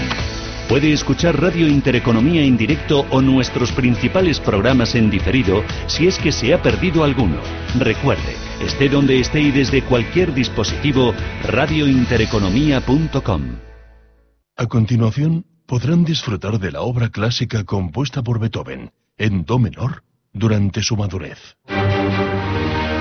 El arte es solo para unos pocos. ¿O no? Con la inversión ocurre lo mismo. Renta 4 Banco te ofrece más de 500 cursos de inversión gratuitos para todo tipo de inversores. Entra en r4.com e inscríbete. Renta 4 Banco, tu banco especialista en inversión.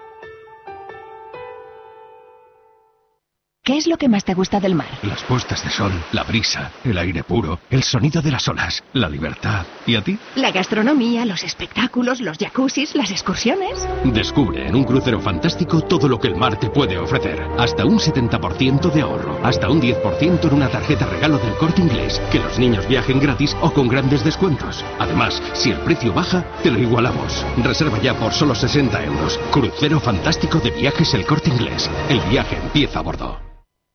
¿No sabe dónde invertir sus ahorros? ¿Duda de si es un buen momento para entrar en los mercados? ¿O tal vez sea el momento de recoger beneficios? En Arquia Profim Banca Privada somos especialistas en inversión y asesoramos a nuestros clientes para ayudarles a alcanzar sus metas financieras. Nuestra prioridad son sus intereses, porque nuestro mejor activo es la confianza de nuestros clientes. Arquia Profim Banca Privada.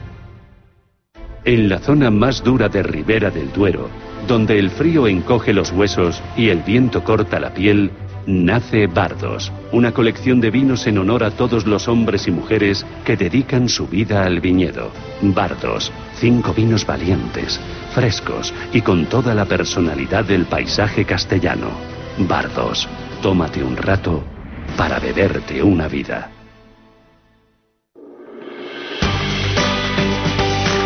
Radio Intereconomía. Voces de primera. Di que nos escuchas. Citas.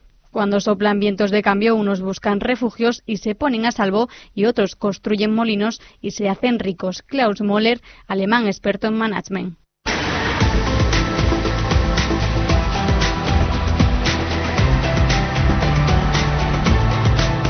Cierre de mercados. La información financiera a la vanguardia.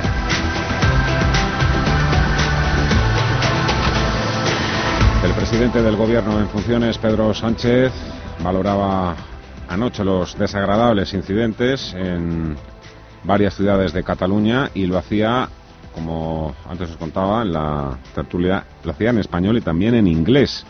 En inglés para enviar un mensaje de calma a los inversores internacionales que se levantan cada mañana desde el pasado lunes con las tremendas imágenes de las batallas campales en Cataluña. Unos inversores que todavía no saben quién va a gobernar después de las elecciones del 10 de noviembre, las cuartas elecciones en cuatro años. ¿Quién será el encargado de gestionar no solo la crisis de Cataluña, también los problemas, los nuevos y los de siempre, que arrastra la economía española? La sensación fuera y dentro es que el IBEX 35 y la prima de riesgo país están inmunizados de la crisis independentista, pero ¿hasta qué punto puede seguir ignorando el mercado esta situación, toda esta porquería política?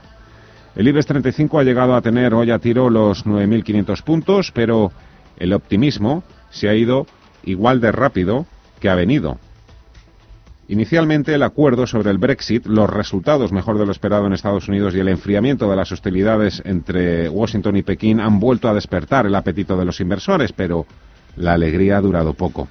Lo que está claro es que tanto si llegan chispazos como latigazos proceden y sin que sirva de precedente de este lado del Atlántico. Cierre de mercados con Fernando La Tienda.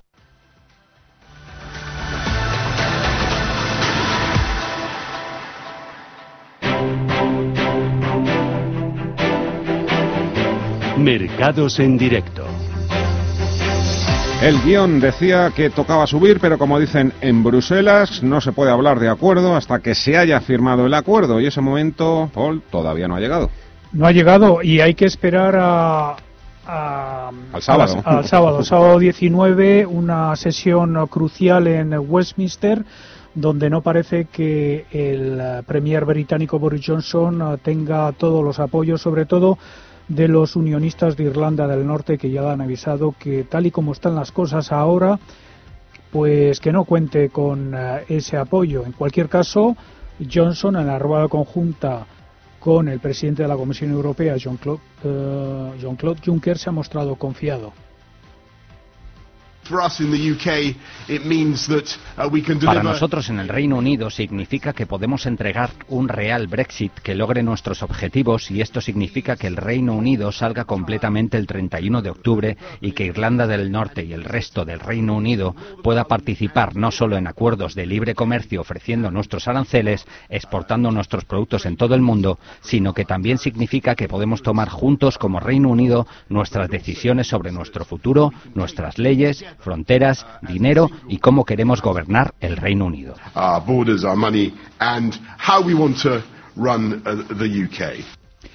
Eh, lo que ha levantado más dudas han sido también las declaraciones eh, de Juncker. El presidente de la Comisión eh, califica el acuerdo de justo y equilibrado, pero descarta cualquier prolongación o extensión. We have a deal. And this deal means tenemos un acuerdo y este acuerdo significa que no hay necesidad de ningún tipo de prolongación. Este acuerdo, justo y equilibrado, muestra nuestro compromiso en encontrar soluciones. Aporta certidumbre donde el Brexit crea incertidumbre. Protege los derechos de nuestros ciudadanos y protege la paz y estabilidad en la isla de Irlanda. No habrá frontera en la isla de Irlanda y el mercado único estará protegido and the single market will be protected.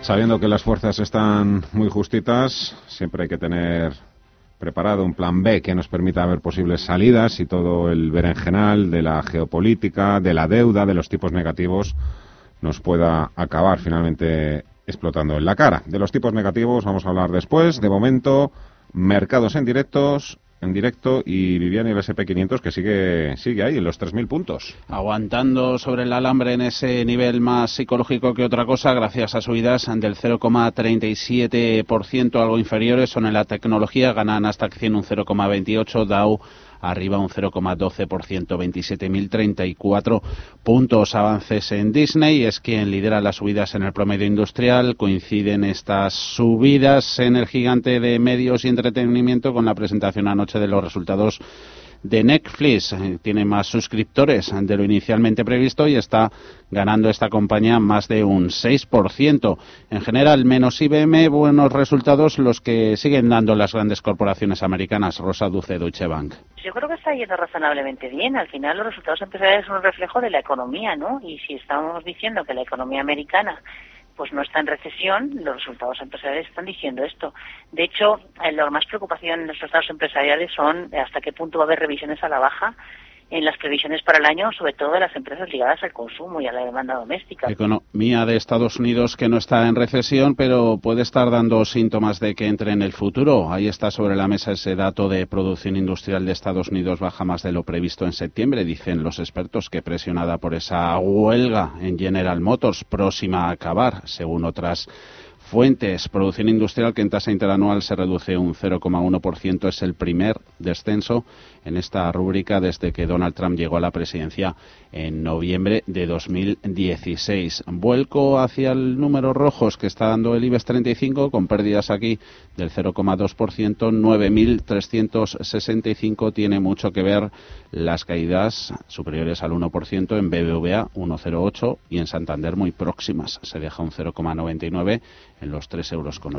Volvemos a hablar del Brexit. Ana, ¿cómo se comportan ahora las compañías del IBEX 35 más expuestas al Reino Unido? Por la compañía del IBEX 35 con mayor exposición al Reino Unido, con más del 30% de sus ingresos generados en la economía británica es IAG, aunque el grupo ha desarrollado sus planes de contingencia, la incertidumbre pesa en el valor, que reaccionaba con subidas del 4% tras el anuncio, pero ahora con la decisión del DUP cotiza con subidas del 0,4%. Felipe López, de Selbank primer lugar porque bueno pues hablaba de que podía incluso perder eh, los permisos para sobrevolar eh, territorio europeo y luego también bueno pues por el perjuicio que pudiera causar en cuanto en cuanto al turismo entre Reino Unido y España hay que recordar que del 22% de los turistas eh, que, que, visitaron el año pasado a nuestro país, bueno, pues el 22% procedían precisamente de Reino Unido.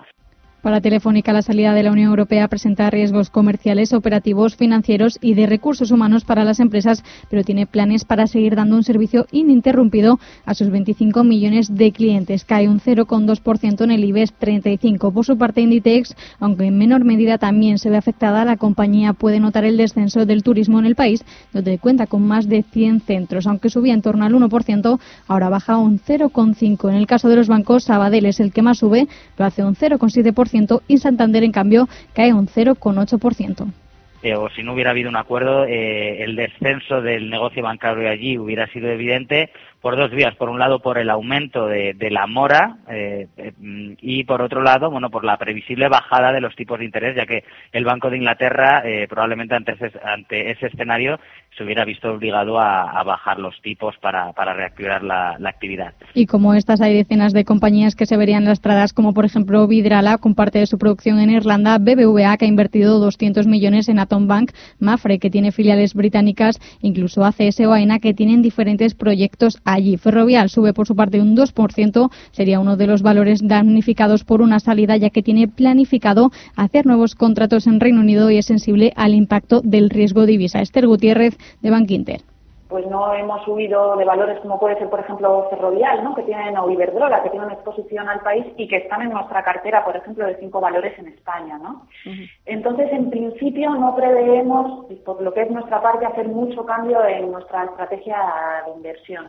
Iberdrola es la única que ha caído desde que se anunciara la decisión, ahora un 0,8%, teme posibles interrupciones en la cadena de suministro, así como en la plantilla, los contratos conseguidos hasta la fecha y el efecto divisa. Sin embargo, las subidas del resto son bastante moderadas si las comparamos con las caídas que protagonizaron el día después del referéndum allá por 2016, que superaban el 20% en algunos casos. Pero siempre hay empresas que consiguen ganar a pesar de que las aguas estén revueltas, como es el caso de Celnex. Rosa Duce, del Deutsche Bank. Porque que parece que el acuerdo comercial no es la panacea y no va a llegar ya, como era de esperar, pero van encaminados a. Y el Brexit, hombre, la opción del hard Brexit parece que se ha quedado un poco fuera de, ¿no? de, la vista y esto es positivo, pero claro, no hemos solucionado todo.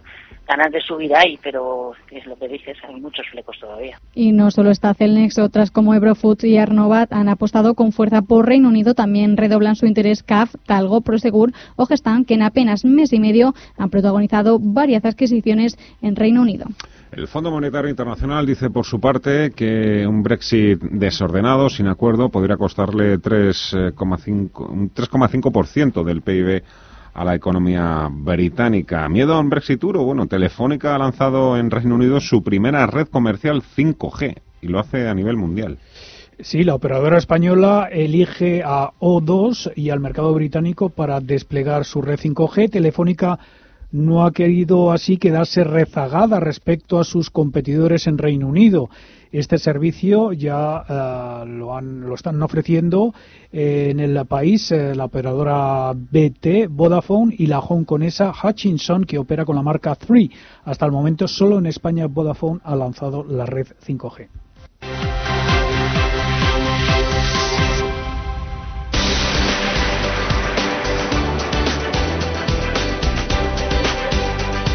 Empresas. Empezamos por Más Móvil. No sé cuánto caen a esta hora los títulos de, esta teleco, Ana. Pierde en torno al 2% en el IBEX 35 después de que NS Servicios Especializados de Comunicación, controlada por Gala Capital, haya hecho una colocación acelerada entre inversores cualificados de 5,1 millones de acciones de Más Móvil, representativas de aproximadamente un 3,9% del capital social de la teleco. Esther Gutiérrez de Bankinter espera buenos resultados para la compañía. Estoy pensando, por ejemplo, en Más Móvil, que hoy además cae con fuerza y que a nosotros es un valor que nos gusta mucho, ¿no? Lo que pasa que aquí ya anticipó hace unos días, reajustó objetivos al alza en, en EBITDA y un poco a lo largo de su cuenta de, de resultados. Pienso que lo van a hacer bien. El importe ha ascendido a 113,69 millones de euros a un precio unitario de 22,09 euros por acción. La operación se ha cerrado con un descuento del 5,7% respecto al último precio de mercado. Así, Gala Capital aprovecha el buen momento bursátil de la operadora de telecomunicaciones, ya que cotiza muy cerca de su máximo histórico para vender una participación relevante y obtener importantes plusvalías en su inversión. La mayor subida hoy en el mercado continuo español es para Tubos Reunidos. La cara y la cruz Tubos Reunidos se dispara un 9,5% en el mercado continúa hasta los 0,25 euros, aunque ha llegado a tocar un máximo intradía de 0,26 tras anunciar que ha alcanzado un acuerdo con sus acreedores para refinanciar su deuda por un importe de 351 millones de euros. Los acreedores de pasivo financiero que han suscrito los contratos de refinanciación representan el 100% de la deuda financiera afectada del grupo, habiendo alcanzado, por tanto, la unanimidad de los citados acreedores. Estuvo reunidos asegurado que la nueva estructura dota a la compañía de la estabilidad financiera que necesita necesita para afrontar el futuro y salvaguardar el valor para los accionistas, así como la capacidad para adaptarse a un mercado incierto donde se está viendo, viviendo una difícil guerra comercial, según han comunicado en el hecho relevante remitido a la CNMV. La compañía acumula una revalorización en bolsa cercana al 80% en 2019, que lleva su valor de mercado hasta los 44,2 millones de euros. Cambios en el capital. Deutsche Bank sale de Amadeus y Norges Bank aflora un 3% en Acerinox. El mayor banco alemán contaba con un 4,8% en el grupo de reserva de viajes. Así, Deutsche Bank continúa con su plan de desinversiones. La operación supone unos ingresos para la entidad germana de 140 millones de euros a razón de 67 euros por acción, según un hecho relevante de la CNMV. Por otro lado, el brazo inversor del Fondo Soberano Noruego, Norge Bank, ha aflorado un 3,11% en el capital de Acerinos, con lo que se convierte en su cuarto mayor accionista. Esta participación supone un desembolso de 67 millones de euros a precios de cotización actuales en torno a los 8 euros por acción. Acciona no pujará con Renfe por el AVE a dos semanas para que se cierre el plazo para solicitar a Adif a participar en la red de alta velocidad cuando se liberalice el sector en 2021, los potenciales eh, competidores de Renfe van ah, decantando sus posiciones. La última en hacerlo ha sido Acciona, que descarta entrar en el negocio. La que sigue adelante en sus eh, planes para competir con Renfe es Talgo. La compañía, a través de su filial Motion Rail, parece dispuesta a solicitar capacidad a Adif antes del próximo 31 de diciembre. A su favor cuenta con que al ser fabricante eh, ya dispone del costoso material eh, rodante que otros interesados en la liberalización no tienen. Entre los que también han confirmado su interés por competir con Refe está el operador público francés CNCF. Y acabamos con cambios en la cúpula de ING España. El Banco Naranja nombra consejero delegado en España y Portugal a Roel Huseman en sustitución de César González Bueno, el directivo encargado de pilotar el proyecto cuando ING se asentó en España. Huisman ah, se incorporará al cargo en un mes, el próximo 18 de noviembre, y González Bueno pasará entonces a ser presidente del Consejo Asesor de ING España y Portugal.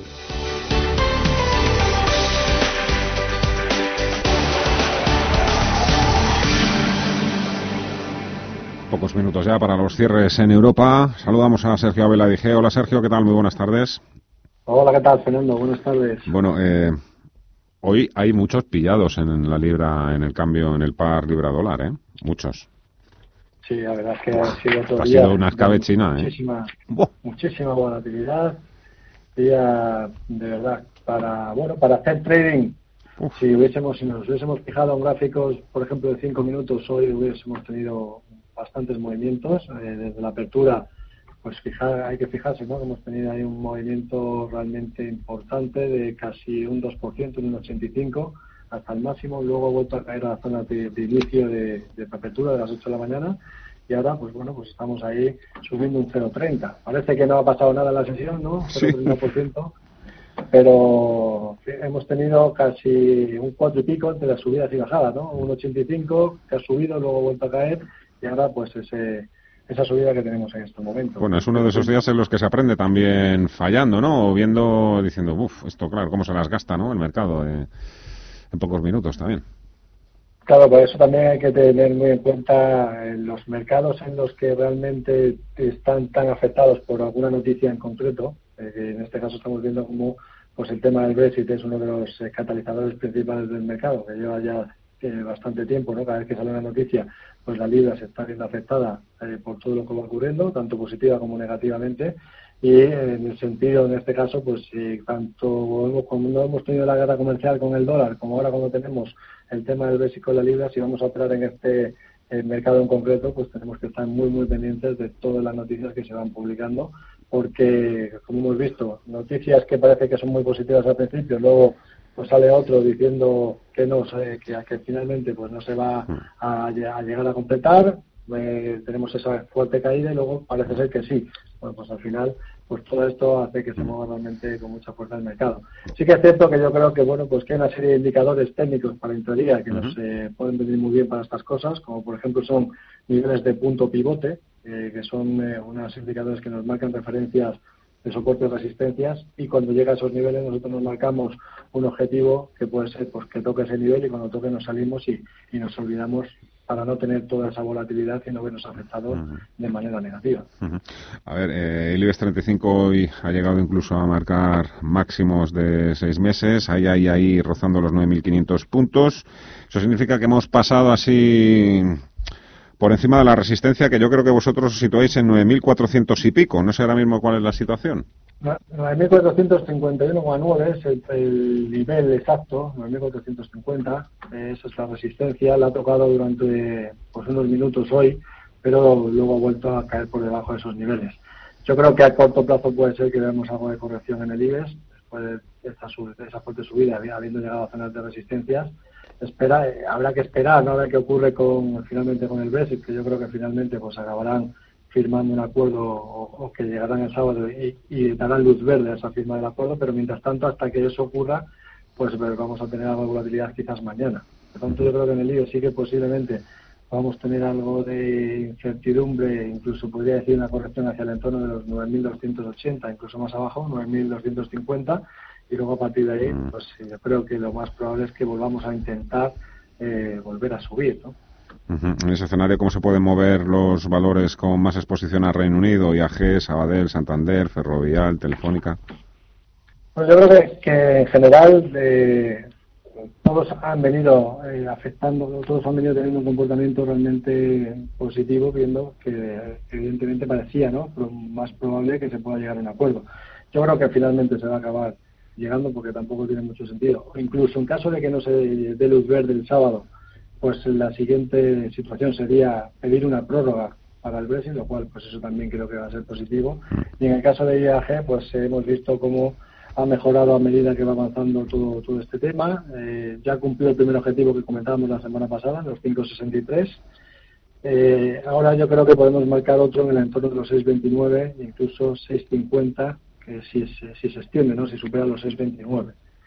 En el caso del Sabadell, es un valor que también comienza a ponerse interesante. Eh, ha dejado de lado pues una fuerte debilidad que venía teniendo durante bastante tiempo. Técnicamente ha mejorado bastante y creo que mejoraría aún más si viéramos la superación de los 1,078 euros. Probablemente si sale adelante el acuerdo el sábado, pues eh, yo creo que lo va a intentar atacar y de superarlo pues eh, yo lo que haría ahí sería esperar a que corrija algo, porque sí que es cierto que ya está bastante sobrecomprado, y después de ahí, pues eh, después de esa corrección, una vez que lo haya superado zonas de resistencias, cuando nos vuelva a dar marca de compra, pues entraríamos hmm. eh, ahí. Sí que es cierto que yo en el sector bancario, pues que como ya sabes, ¿no? hemos comentado anteriormente muchas veces, sigue siendo un sector que es débil, ha mejorado en las últimas sesiones, sí que es cierto que todavía pues lo que es el sectorial eh, está por debajo del nivel de los 777 puntos, que creo que es clave. Si supera ese nivel el sector, lo que viene a ser el índice BCN bancos, creo que a partir de ahí podría ser un momento para empezar a plantearnos que quizás el sector bancario pues ya bajaron todo lo que tenía que bajar. Pero mientras eso no ocurra, pues de, momento creo que todavía hay que estar fuera a expectativa, ¿no? A ver qué es lo que pasa a ver también qué es lo que dice el BCE a finales de este mes, el día 24. Bueno, ¿y, qué me dices de algunos de los protagonistas del día? Lo digo por tubos reunidos más móvil, incluso por Celnes, ¿no? Que, bueno, claro, no se puede estar todos los días subiendo. Claro, evidentemente, después de estas subidas, pues normal, además es sano, ¿no? Que haya alguna corrección, porque es que si no, eh, es artificial, ¿no? Una subida eh, tan fuerte sin que haya ningún tipo de corrección, pues no, no es sostenible. En el caso de Celnes, pues efectivamente hemos visto que después de que ha llegado a zonas de resistencia, ha tocado la parte alta de lo que es el canal alcista que viene teniendo desde ya eh, marzo de, de 2000, perdón, febrero de este año, que es cuando comenzó realmente el impulso fuerte que, nos estamos moviendo, pues eso, eh, si nosotros eh, lo, lo canalizamos y marcamos el canal alcista, justamente ayer pues tocó la parte alta del canal y lo normal es pues cuando hay una cuando toca eso, pues queda de corrección.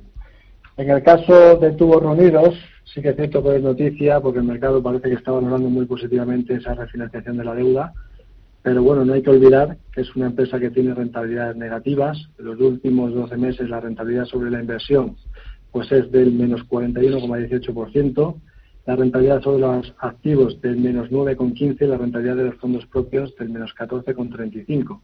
Por tanto, a pesar de que pueda haber alguna refinanciación de deuda, teniendo en cuenta que el ratio de la deuda sobre los fondos propios pues es un 288%, eh, o sea, 2,88 veces más grande la deuda que los fondos propios y que además pues está negativo, pues es un valor en el que tendría muchísima cautela.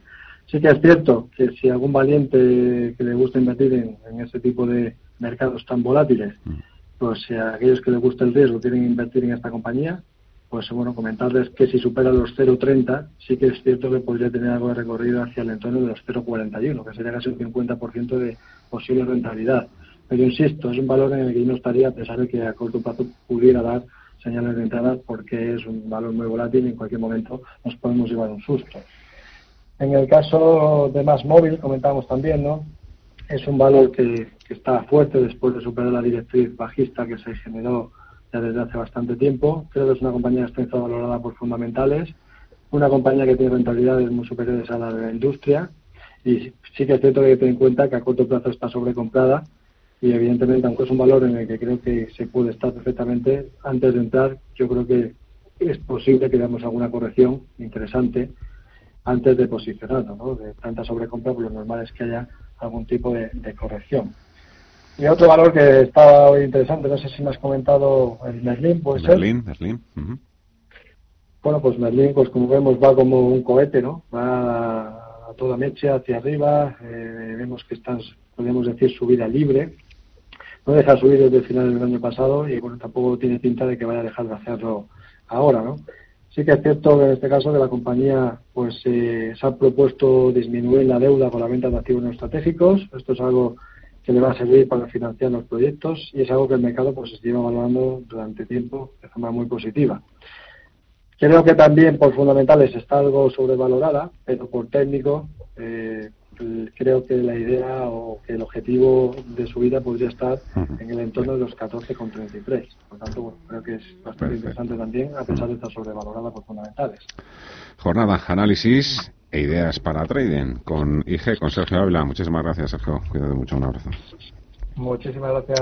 Buenas tardes. Sabemos que las dudas son intrínsecas a la bolsa, si no, no habría compradores y vendedores y de la misma forma las recomendaciones, las apuestas, las quinielas, pues son la salsa en este en este negocio. Goldman Sachs vuelve a sacar su bola de cristal, habla de posibles fusiones en España en el sector financiero que no corramos tanto. También ha hablado que, que quería darte paso por el pronóstico que ha hecho también de, de los de las rentabilidades de los bonos en Estados Unidos, con todo este tema del Brexit, los posibles acercamientos entre Estados Unidos y China. Bueno, dice Goldman, no corráis porque tampoco vamos a ver al 10 años americano cerca del 2%, más bien en los niveles actuales. Y luego ya, para redondear toda la jugada, hemos tenido esas alertas del Fondo Monetario Internacional. Sobre los tipos, hablan unos y otros. Ese banco de inversión americano Goldman Sachs asegurando, creyendo, diciendo que los bonos no van a bajar mucho más. Asegura que ellos siguen confiando en seguir viendo el Treasury americano en el 1,75%,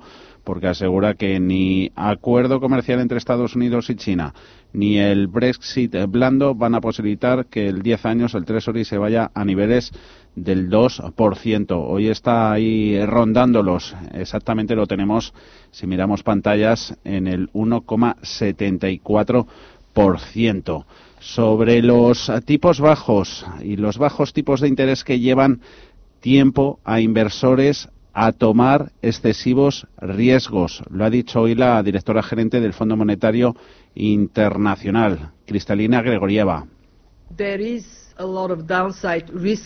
Asegura que los riesgos para la inestabilidad financiera que vienen de un prolongado periodo de tiempo con bajos tipos de interés, esos riesgos no pueden ser ignorados por parte de las autoridades monetarias. Hablando de autoridades monetarias, justo cuando vienen un poquito mal dadas en Estados Unidos en lo económico, más parece que doran la píldora a la Casa Blanca a la Reserva Federal. Hoy ha hablado Larry Kudlow, es el asesor económico de Trump y dice que la Reserva Federal se está moviendo en la dirección correcta. Tipos de interés que tienen su impacto, como no, en los márgenes de intereses de los bancos. Tienen la doble vía para mejorarlos, la de las fusiones. A ese respecto, insistiendo en lo que dice Goldman Sachs, prevé el banco de inversión que las fusiones bancarias se retrasen en España pese a los deseos del Banco Central Europeo. Un BCE que lleva tiempo, parece, mirando hacia otro lado, tratando de meter presión a la CNMV para que exija el regulador más garantías a la industria de los fondos de inversión. Ese riesgo de liquidez del que hablaba hace unos días el número dos, el vicepresidente Luis de Guindos. Riesgo de liquidez en caso de un aumento repentino de demanda en la retirada de dinero en los fondos de inversión. Antes hemos hablado en cierre de mercados con Josep Soler, delegado ejecutivo de EFPA. Todos tranquilos. Me da la impresión que estas cosas, eh, sobre todo el Banco Europeo, debería ser un poco más prudente, ¿no? en cómo lo dice y de qué forma y de qué forma envía el mensaje. Me da la impresión que en estos momentos no hay ninguna razón para estar preocupado. Yo no creo que haya bases mayores en estos momentos que en otros, que en otros instantes para, para lanzar advertencias. Me da la impresión que el producto de los, fondos de inversión es un producto muy contrastado, que ha, que ha superado la crisis con, con muy buena nota mensajes de tranquilidad. También en las últimas horas, desde la CNMV, Albella dice que la liquidez de las carteras de fondo en España es satisfactoria. Una nueva perspectiva. Observar lo mismo de siempre para verlo como nunca antes. Sentarnos a escuchar y comprender sus objetivos vitales como inversor es nuestra manera de empezar a trabajar. Y eso, que en Tresis miremos las cosas desde una nueva perspectiva, es Well Thinking. Tresis, líderes en gestión de patrimonios y planificación financiera independiente. Solicite información en tresis.com. ¿Quieres ganar tiempo y despedirte de los atascos? Peugeot Metropolis es el tres ruedas más seguro y tecnológico del mercado con su frenada ABS, alumbrado diurno, sistema antivuelco y su práctica Smart Key. Ahora disponible por tan solo 199 euros al mes durante 36 meses y con todo incluido. Matrícula, primer año de seguro a terceros y financiación al 0% TAE. Consulta condiciones en peugeot-motocicles.es. Peugeot Motocicle. Reshape your city life. ¿Estás harto de bajas rentabilidades? ¿No quieres seguir pagando altas comisiones? Traspasa tus fondos de inversión a Finicens y podrás obtener una mayor rentabilidad. Más información en el 910-483-004 y en finicens.com. Finicens, especialistas en inversión pasiva. Carlin, líderes en papelería por precio y por servicio, siempre cerca de ti, con más de 500 puntos de venta a tu disposición. Visita nuestra nueva web carlin.es y compra directamente.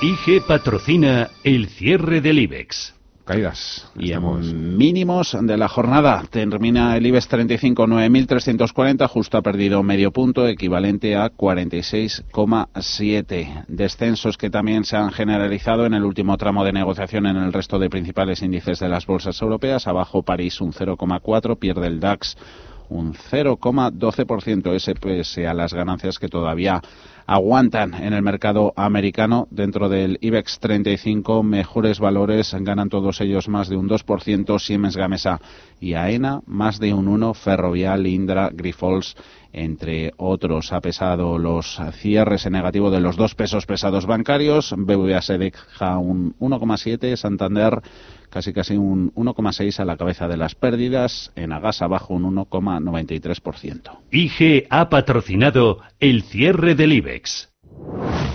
Potencia sus inversiones con los nuevos Turbo 24. El primer turbo cotizado 24 horas de lunes a viernes creado por IG. Elija su apalancamiento, gestione su riesgo y opere sin comisiones. Todo en las premiadas apps y plataforma de IG. Opere Turbo 24 con IG, un proveedor líder del trading online. Busque IG Turbo 24 para saber más. Los Turbo Warrants son instrumentos financieros complejos y su capital está en riesgo. Puede sufrir pérdidas rápidamente.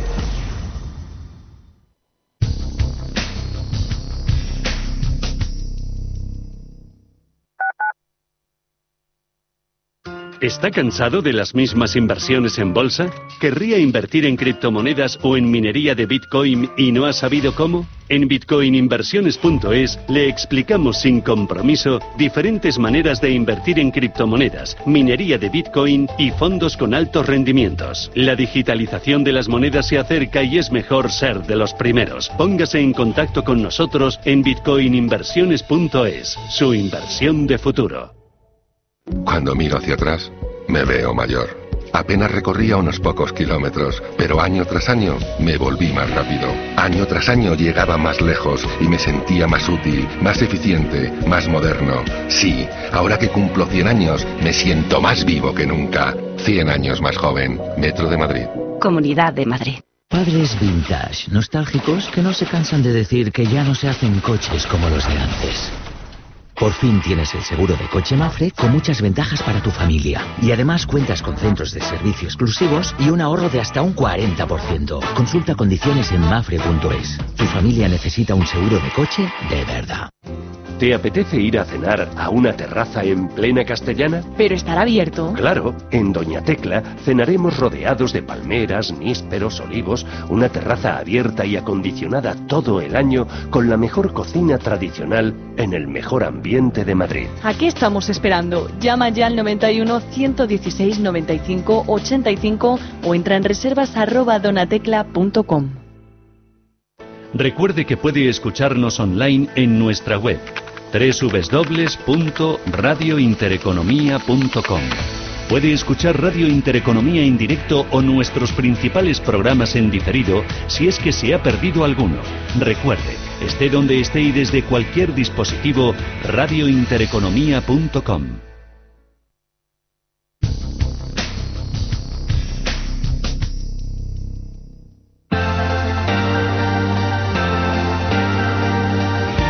Gestión del patrimonio en cierre de mercados.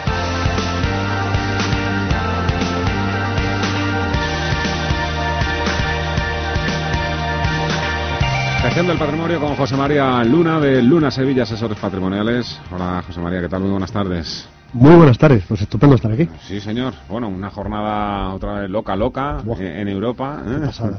Esto es una locura. Las prisas nunca son buenas consejeras. Sí, sí, sí, sí. Bueno, esto ha sido tremendo. O sea, hemos ido de menos a más, unos cierres cortos, eh, después de ese posible acuerdo del todo en torno al tema del Brexit. De repente, eh, bueno, se van poniendo un poco Hmm. eh, toda esa, eh, esa burbuja de euforia empieza un poco a destemplarse, sobre todo porque no va a ser tan fácil.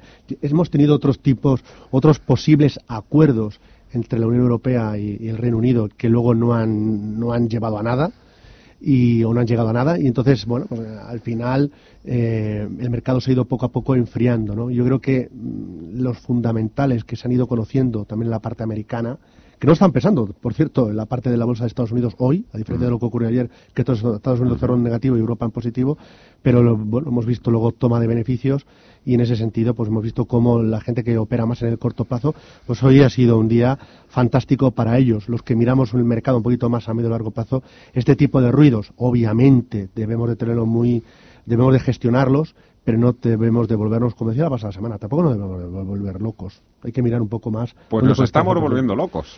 ¿Sí? Sí, sí, sí. Yo creo que eso sí que me parece a mí también una auténtica pasada, que yo creo que también hay que verlo todo desde la perspectiva. ¿eh? Evidentemente no estamos todo el día comprando y vendiendo, eh, que esto he metido la pata o con esto he acertado, con esto que pensaba que iba a subir.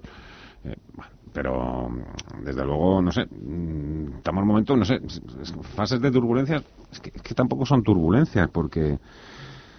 No, vamos a ver. Lo que pasa es que, digo, nos están volviendo locos porque uno no sabe muy bien a quién seguir. A quién sigo, a la bolsa, eh, que- está ahí, bueno, mira, ya tenemos el SP500 otra vez ahí, Claro.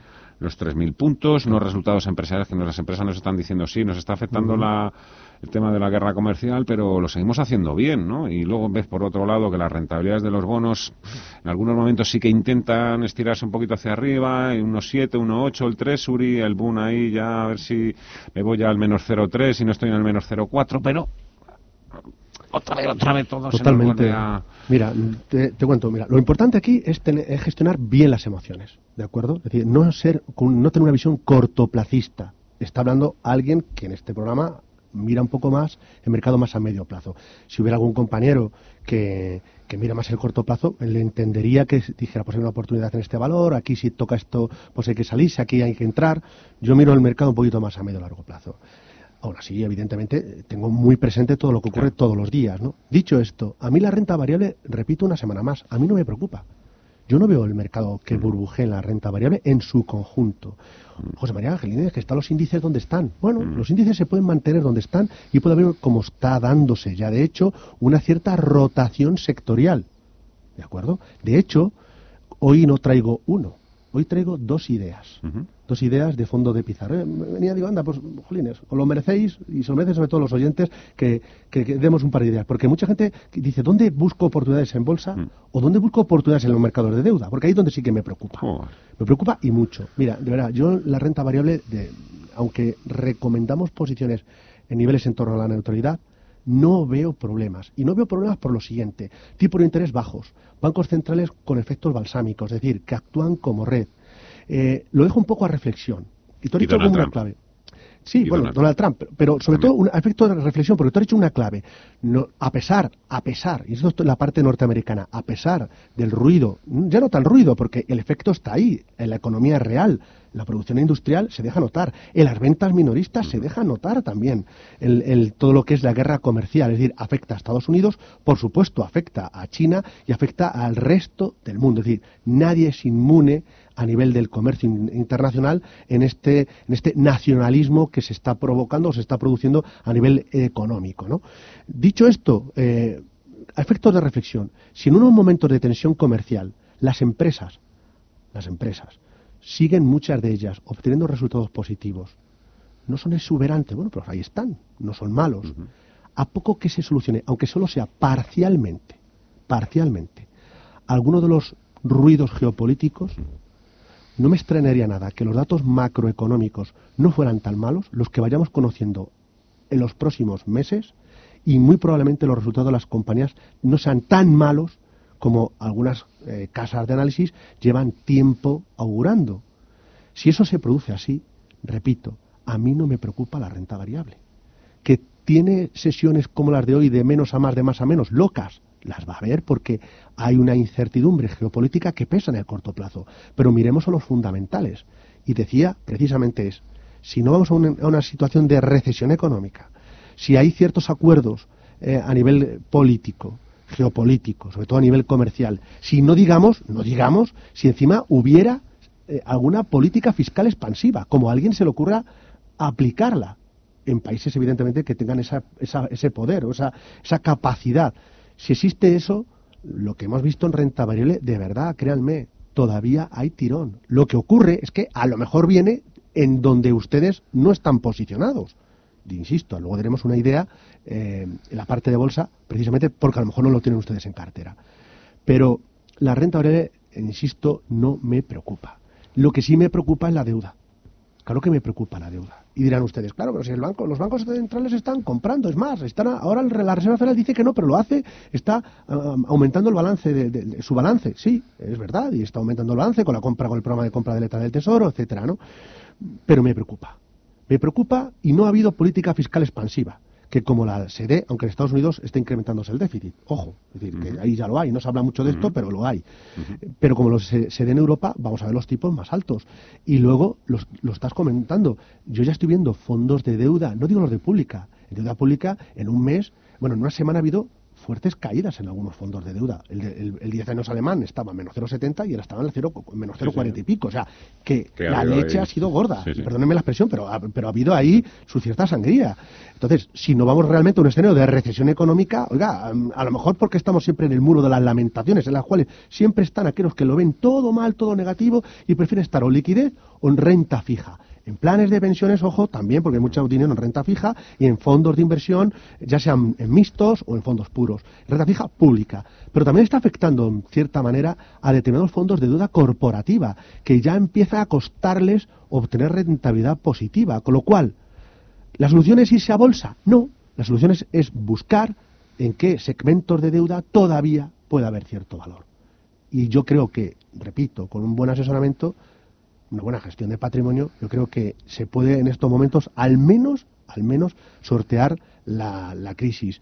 Hay productos de deuda flexible, hay productos con una visión global, hay eh, con parte americana, eh, tanto en la parte de deuda como investment grade, en la parte em, eh, europea, pero donde ahora diré dónde, donde en el producto pizarra, también en la parte de deuda emergente siendo muy selectivos, tanto en hard currency como en local currency. Gestión activa, gestión flexible, gestión de calidad en la parte de deuda es muy, muy, muy importante y no asumir riesgo de duración, sobre todo la parte de deuda pública europea, porque si no, ahí, de verdad, como no se cumpla el vaticinio que lleva mucho tiempo a gente diciendo nos vamos de cabeza a una recesión. Claro que al final habrá una recesión. el día no sé qué de junio decía que iba a llover en Madrid y hoy ha terminado lloviendo en Madrid, evidentemente, pero a lo mejor ha tardado unos cuantos meses, no ha sido cuando uno quería, ¿no? A veces eso que hay algunos que todavía les cuesta cambiar el chip, no hay que luchar contra los elementos, hay que aprovecharse de las mareas, ¿no? Obviamente. qué gran frase. Oye, antes hemos hablado con, con gente de EFPA, la Asociación Europea de Asesoramiento Financiero, por esta nueva advertencia que ha hecho otra vez el Banco Central Europeo advirtiendo de, ojo, podrían producirse problemas de liquidez, un colapso en la industria de fondos de inversión si se producen. Eh, entiendo que se refiere a que de repente la gente quiere sacar su dinero. Claro, a, mí, a mí de verdad, y lo voy a decir muy sinceramente y, con total humildad, me parecen muy desafortunadas las palabras de Luis de Guindo. Me parecen las, las palabras de un político de un político que ha estado alentando no solo este político, sino tantos otros políticos dentro de la Unión Europea en dos cosas. Una, a que los estados se endeuden cada vez más. ¿Alguien tendrá que comprar esa deuda? ¿O es que se le ha olvidado que alguien la compra? Lo pagamos todos con nuestros impuestos, pero las emisiones de deuda de los estados e incluso de las empresas y de las familias, alguien las compra. Las compra los bancos, las compra el Banco Central Europeo, pero también las compra los fondos de inversión o los fondos de pensiones. Me parece una irresponsabilidad decir la iliquidez cuando precisamente desde las instituciones políticas y también monetarias se ha estado alentando precisamente en, en, pos de un mayor endeudamiento. Y en segundo lugar, los propios, los propios miembros del Banco Central Europeo no cejan en su, eh, en su persistente actitud de bajar los tipos de interés y dejarlos en tipos negativos. Es decir, por endeudarme, encima tengo que pagar. Claro, eso algún día, efectivamente, puede suponer que algún partícipe se despierte como el que se despertó, como que un tulipán vale más que mi casa. A lo mejor se da cuenta de que eso puede llevar a problemas. La Reserva Federal está actuando todos los días, actúa inyectando liquidez precisamente para que no haya ausencia de liquidez en los mercados más de corto plazo y no me extrañaría nada que en un momento determinado también el Banco Central Europeo tuviera que hacer algún tipo de actitud si persiste. En el caso europeo de todas formas, de todas formas, a pesar del enorme endeudamiento, ahora mismo la gente, como no, en lo que pasa en España, está pasando también muchas veces en Europa, la gente está muy en liquidez más que en fondos. También los habéis hecho vosotros eco, me lo dices a, micrófono cerrado, como todavía hay mucha gente que yo creo que no escucha Intereconomía y sigue y persiste en estar mejor en liquidez antes que estar en determinados fondos que le van a aportar más valor. La pizarra. Buscamos valor. Pues hoy dos, dos, dos apuntes, ¿de acuerdo? Uno, son productos mm, no para un inversor hiperconservador, pero que pueden aportar valor. Y van los dos ligados al sector financiero. En primer lugar va a ser el fondo de la gestora GAM, el GAM Star Credit Opportunity. ¿Por qué este fondo? Porque invierte en deuda subordinada bancaria, financiera, y si la visibilidad de los bancos europeos a nivel de resultados mm, está en tela de juicio, siguen pagando sus deudas. Y es un producto que dentro de los, de los nichos de deuda que aún podemos encontrar valor, Ahí lo podemos encontrar. GAM Star Credit Opportunity. Y luego, dentro del sector financiero, vamos un poquito más adelante, vamos a dar tres pasos hacia adelante, en renta variable. Y utilizaría un producto de la gestora Robeco, que es el World Financial Equity. Y es un producto eh, New World, perdona, New World Financial Equity. Y la palabra New se me olvidaba porque es todo lo que está ligado a las finanzas digitales, a las finanzas del mundo emergente y sobre todo al envejecimiento de la población. Son determinados nichos, incluidos las fintech, a través de un equipo de gestión como es Robeco, muy especializado tanto en la parte de deuda subordinada como en la parte de renta variable. Ahí tienen dos ideas, tanto el producto de deuda subordinada financiera de GAM o el producto financiero de New World Financials, nuevo sector financiero, por así llamarlo, a través de la gestora de Robeco. Son dos ideas que evidentemente no son ideas marketingianas, son ideas para valorar con un asesor financiero la idoneidad o no para su perfil de riesgo. Te puedo preguntar también por eh, otro nicho de negocio que están empezando, bueno, empezando no, pero que están sí explotando ahora mismo algunas gestoras, que es el tema del private equity, invertir en, fondos que de private equity. Un poco eso, no sé, es una moda pasajera. No, están no, ahí las ventajas. No es una moda pasajera. Es una, hubo un momento que sí que fue una cierta moda, sobre todo cuando, bueno, pues muchos de ustedes acordarán, y tú seguro te acuerdas del tema de cuando los solares y demás, y se vendió como private equity y hubo pues gente que, que, tuvo pues una, una, experiencia negativa, ¿no? Pero no es una experiencia pasajera, es una necesidad que encuentra mucha gente de invertir en economía real viendo cómo está la situación de tipo de interés. Es un buen complemento, un buen eh, escudero para otros productos que sí tienen mayor liquidez, como pueden ser fondos convencionales como los que acabo de comentar. Recordamos el nombre de los dos fondos Pizarra. Sí, el GAM Star Credit Opportunity en segundo lugar, el producto de Robeco, este ya el segundo de bolsa, el Robeco New World Financial Equity. José María Luna, de Luna Sevilla, Asesores Patrimoniales. Muchas gracias, como siempre. Un placer, gracias.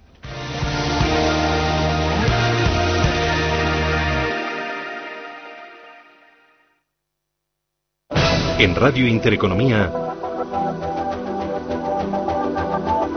cierre de mercados.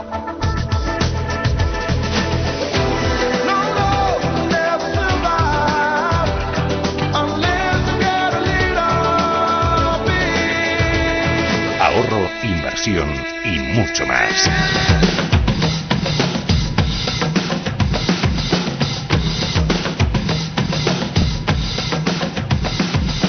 Con Fernando La Tienda.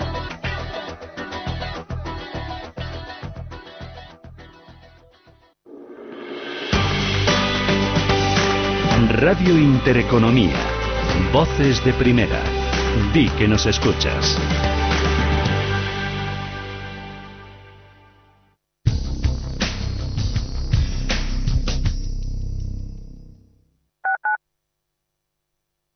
En épocas turbulentas, donde los mercados son muy volátiles, no se puede delegar la gestión de tus inversiones ni a un ordenador ni seguir al mercado. Invierte junto a los gestores de Orfeo Capital en sus fondos de retorno absoluto, con el objetivo de maximizar la rentabilidad sin olvidar la premisa de preservar el patrimonio. Escríbenos a info@orfeocapital.com. Oliver y Alcázar, especialistas en implantología de carga inmediata, trae a España los implantes corticales, indicados para pacientes con reabsorciones extremas de hueso, sin necesidad de injertos óseos, prótesis definitiva en menos de un mes y al mismo precio que los implantes tradicionales. Confíe en Oliver y Alcázar y vuelva a sonreír. Primera consulta gratuita en el 91 564 6686 o en oliverialcázar.com. ¿Todavía no conoces Rising? Rising es la plataforma que te permite contratar depósitos a plazo fijo y cuentas de ahorro de más de 15 bancos europeos, dándote acceso a atractivos tipos de interés. Más de 180.000 clientes han confiado en Rising para invertir sus ahorros. Rising, depósitos con los mejores tipos de interés, exclusivos para todos. Pensando en celebrar con tus compañeros, el renovado Sandó será un acierto, con Isaac Fernández en los fogones y lo mejor de la cocina madrileña actualizada. Te esperamos en el restaurante Sandó, con distintos espacios para todos vosotros. Estamos en pleno centro de Madrid, junto a la Gran Vía. Ven a vernos. Más información en restaurantesandó.es. Conecta con nosotros, ahora por WhatsApp. Radio Intereconomía lanza su servicio de alertas económicas mediante WhatsApp. Envía las palabras Radio Intereconomía al 609 2247 16 y recibe gratis en tu móvil la última hora de la mejor información económica y bursátil. Radio Intereconomía, más expertos que nunca.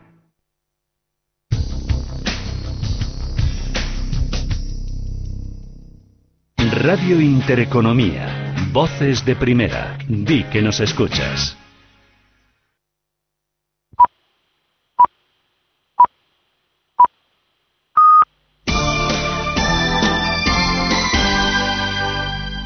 Intereconomía. Noticias.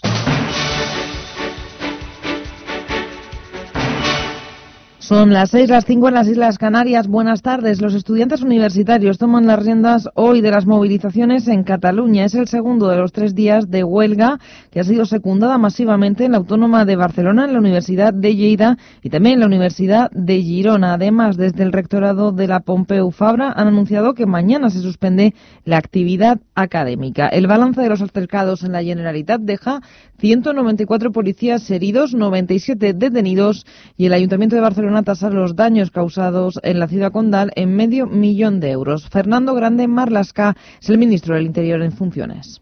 Ayer hubo, se, se pudieron comprobar 190 incendios de contenedores. El martes, anteayer, fueron 250.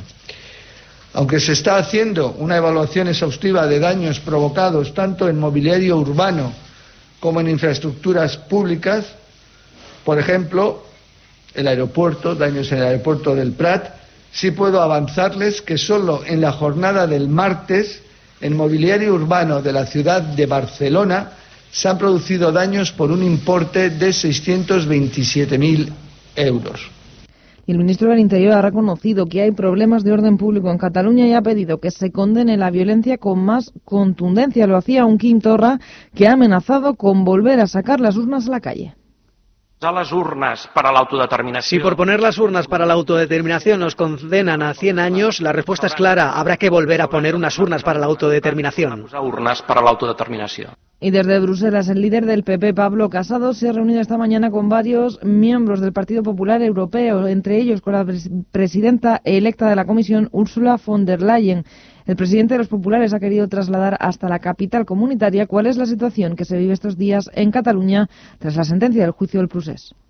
Yo vengo eh, a Bruselas a hablar bien de España y a decir que estamos en un Estado de Derecho en el que los jueces, con plena separación de poderes, han hecho cumplir las leyes a través de una sentencia después de una vista hablar ejemplar con 400 testigos que se ha retransmitido a todos los medios interesados.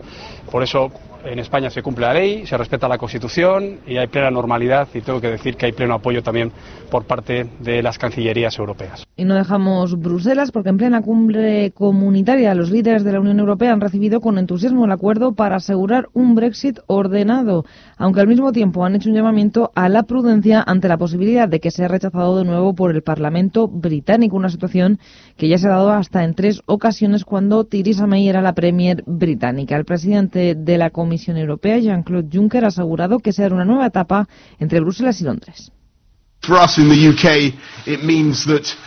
Para nosotros en el Reino Unido significa que podemos entregar un real Brexit que logre nuestros objetivos y esto significa que el Reino Unido salga completamente el 31 de octubre y que Irlanda del Norte y el resto del Reino Unido pueda participar no solo en acuerdos de libre comercio ofreciendo nuestros aranceles, exportando nuestros productos en todo el mundo, sino que también significa que podemos tomar juntos como Reino Unido nuestras decisiones sobre nuestro futuro, nuestras leyes, fronteras, dinero y cómo queremos gobernar el Reino Unido.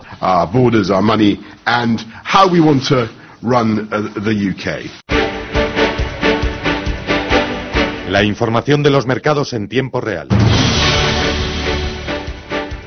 Y muy pendientes del Brexit también los mercados en el viejo continente. Vamos a ver cómo termina la sesión de hoy las bolsas europeas. Nos trae todos los detalles Javier García Viviani. Buenas tardes. ¿Qué tal? Buenas tardes. Se ha terminado torciendo la cosa en las bolsas. Desde el entusiasmo por el acuerdo del Brexit se pasó a las dudas que despierta la votación del mismo el sábado en el Parlamento del Reino Unido. Al final, ventas en el viejo continente no han ayudado débiles datos económicos en Estados Unidos, pese a los resultados empresariales que siguen dejando buen sabor de boca. Con todo, el IBEX 35 termina con ganas de seguir bajando. Lo hace en mínimos intradía. Abajo el índice selectivo un 0,50%.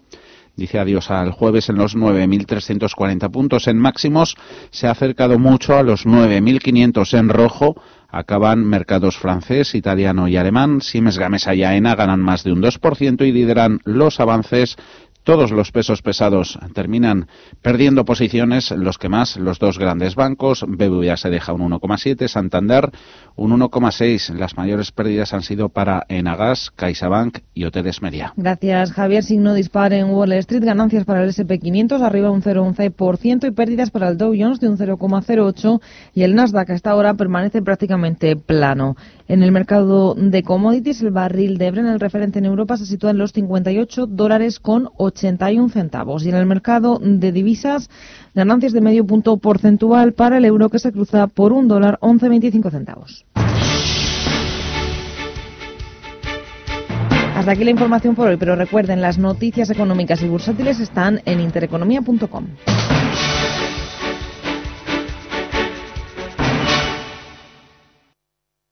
Recuerde que puede escucharnos online en nuestra web www.radiointereconomía.com. Puede escuchar Radio Intereconomía en directo o nuestros principales programas en diferido si es que se ha perdido alguno. Recuerde, esté donde esté y desde cualquier dispositivo, radiointereconomía.com.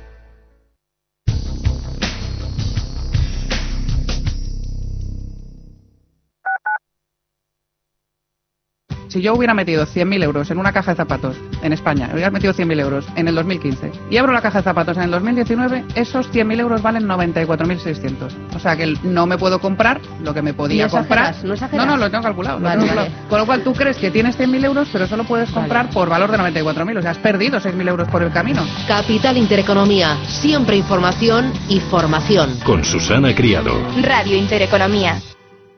¿Todavía no conoces Rising? Rising es la plataforma que te permite contratar depósitos a plazo fijo y cuentas de ahorro de más de 15 bancos europeos, dándote acceso a atractivos tipos de interés. Más de 180.000 clientes han confiado en Rising para invertir sus ahorros. Rising, depósitos con los mejores tipos de interés, exclusivos para todos. Hola, soy Leopoldo Abadía, autor de la crisis ninja y quiero hablaros de lo normal. Lo normal es que cuando inviertas tus ahorros nadie deje los mejores productos de inversión para otros que tienen más dinero. Con Finanbest puedes invertir como lo hacen los grandes patrimonios, accediendo a los mejores productos de inversión. Entra en finanbest.com y descubre que lo normal es extraordinario. Lo normal es Finanbest.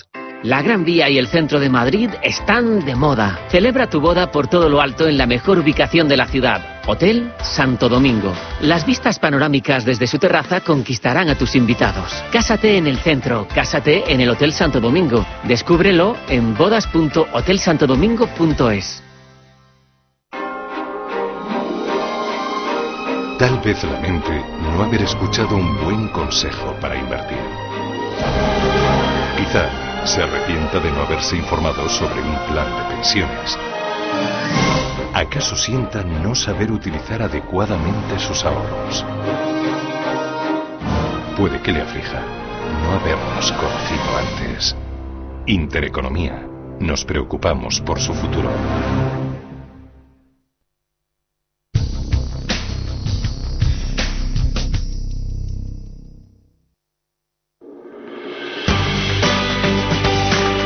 Radio Intereconomía. Voces de primera. Di que nos escuchas.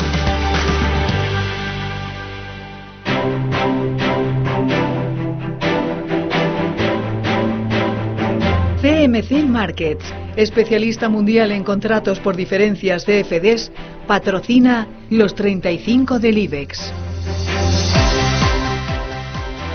Empezamos el repaso por acción a que termina la jornada en los 92 euros con 10 céntimos con avances del 0,1%. Acerinox, por su parte, en los 8 euros con 07 avanza un 0,5%. ACS suma un 0,2 hasta los 35 euros con 98 y AENA en los 171 con subidas del 2%. Amadeus abajo un 0,5% hasta los 66 con 74 euros. En los 13 euros con 07 ArcelorMittal cae una leve caída del 0,09%. En tablas, Banco Sabadell Cierra la jornada en el euro con 0,1 y arriba Bankia un 0,08 hasta el euro con 82. Bank Inter por su parte en los 6 euros con 16 con avances del 0,5. BBVA en rojo pierde un 1,6% hasta los 4 euros con 72. CaixaBank en los 2,57 pierde un 1,8% y Celnex en los 40,96 retrocede un 0,9%. The Automotive cae un 0,18% hasta los 22,54. En Agas, la peor de la jornada, la cierra en los 20,30 euros por acción tras retroceder más de un 1,9%. ENCE una leve caída del 0,06% y termina la jornada en los 3,45 y Endesa la cierra en los 23,39 tras restar un 0,2. Ferrovial, por su parte, en los 25,97 avanza un 1,9%. Grifols en los 27,33 suma un 1,2%. Iberdrola en rojo, los 9,09 euros pierde un 0,7% y el mismo porcentaje retrocede Inditex hasta los 28,54 euros Arriba Indra un 1,4% hasta los 8,49 euros. Inmobiliaria Colonial también en positivo, cierra la jornada en los 11,50 tras avanzar un 1,1%. IAG abajo un 0,07 hasta los 5,91 y Mafre arriba un 0,2 hasta los 2,53. Más móvil en negativo en los 23 euros con 12 con caídas del 1,6%. Arriba Mediaset un 0,6% hasta los 5 euros con 54. Pérdidas para Media Hoteles del 1,6% hasta los 7 euros con 30 y Merlin Properties en los 13,32 retrocede un 0,3%. Avanza Naturgy un 0,2% hasta los 24,08 euros. Red Eléctrica cae más de un 1% hasta los 17,91. Repsol cierra la jornada en los 14,67 tras retroceder un 0,4% y Santander abajo más de un 1,5% hasta los 3,85. Siemens Games ha sido la mejor de la jornada, avanza un 2,1% hasta los 12 euros con 07. Telefónica en los 7,04 retrocede un 0,4% y Viscofan en los 40 22,26 pierde un 0,8%. Dentro del mercado continuo, las peores de la jornada han sido Solaria, que pierde un 5,4% hasta los 6,58 euros. Cebasa, con caídas del 4,9 hasta los 6,8 euros por acción. Y Vértice 360, en los 0,004 euros por título, retrocede un 4,4%. Entre los mejores están Tubos Reunidos, que avanza un 7,9% hasta los 24 céntimos. Coemac cierra la jornada por encima de los 3 euros con un avance del 5,8% y Aperam cierra la jornada en los 22,73 tras sumar un 4,2%. CMC Markets especialista mundial en contratos por diferencias de FDs, ha patrocinado los 35 del IBEX. Adelántate a los acontecimientos del mercado con nuestra aplicación para móvil diseñada expresamente para operar con CFDs. Ahora mejor que nunca, opera a cualquier hora, en cualquier lugar. Incluyendo navegabilidad mejorada, alertas en tiempo real y gráficos avanzados. La tecnología de trading más potente en la palma de tu mano. CMC Markets opera a tu manera. El 75% de las cuentas de inversores minoristas pierden dinero en la comercialización con CFDs con este proveedor. Debe considerar si comprende el funcionamiento de los CFDs y si puede permitirse asumir un riesgo elevado de perder su dinero. Las 6 y 13 minutos de la tarde, entramos en la última hora del programa aquí en Cierre de Mercados, en Radio Intereconomía. Vamos a hablar en los próximos minutos del oro, la inversión en oro y otros metales preciosos con, con Degusa. Y después, claro, nuestro consultorio de bolsa. Hoy está por aquí dispuesto a escucharos y a ayudaros, Rafael Ojeda, analista independiente. Tenemos teléfono fijo y teléfono WhatsApp. 91 533 18 51 o 609 22 47 16 para las notas de voz y WhatsApp. El suelo se mueve bajo nuestros pies y parece que no hay otra salida. De lunes a jueves, consultorio de bolsa y fondos de inversión en cierre de mercados. Con Fernando La Tienda, Radio Intereconomía. En Selfbank no somos muy de tirar la casa por la ventana con los anuncios, pero para esto que vamos a contarte merece la pena. Un banco, un cliente, miles de posibilidades y una encrucijada. El destino de sus inversiones pasa por elegir entre más de 3.000 fondos de inversión, desde ya en selfbank.es. Selfbank, hazlo a tu manera. Hablan de la locura de mi ciudad y se olvidan de la tranquilidad de mi sierra, de mi noche y de su vida, y no de mi arte y mis teatros. Hablan de turistas y viajeros, pero no de águilas, castillos o bodegas. Muchos hablan de mí, pero pocos me conocen de verdad. Comunidad de Madrid, vuelve a conocerme. Apúntate al evento más esperado del año del Value Investing. Tobias Carlyle, el exitoso inversor americano, viene a Madrid de la mano de zonavalue.club. Entra en zonavalue.club, apúntate ahora y ven a aprender con Tobias Carlyle al Auditorio Rafael del Pino el día 6 de noviembre. Zona Value Club, el club de los inversores inteligentes.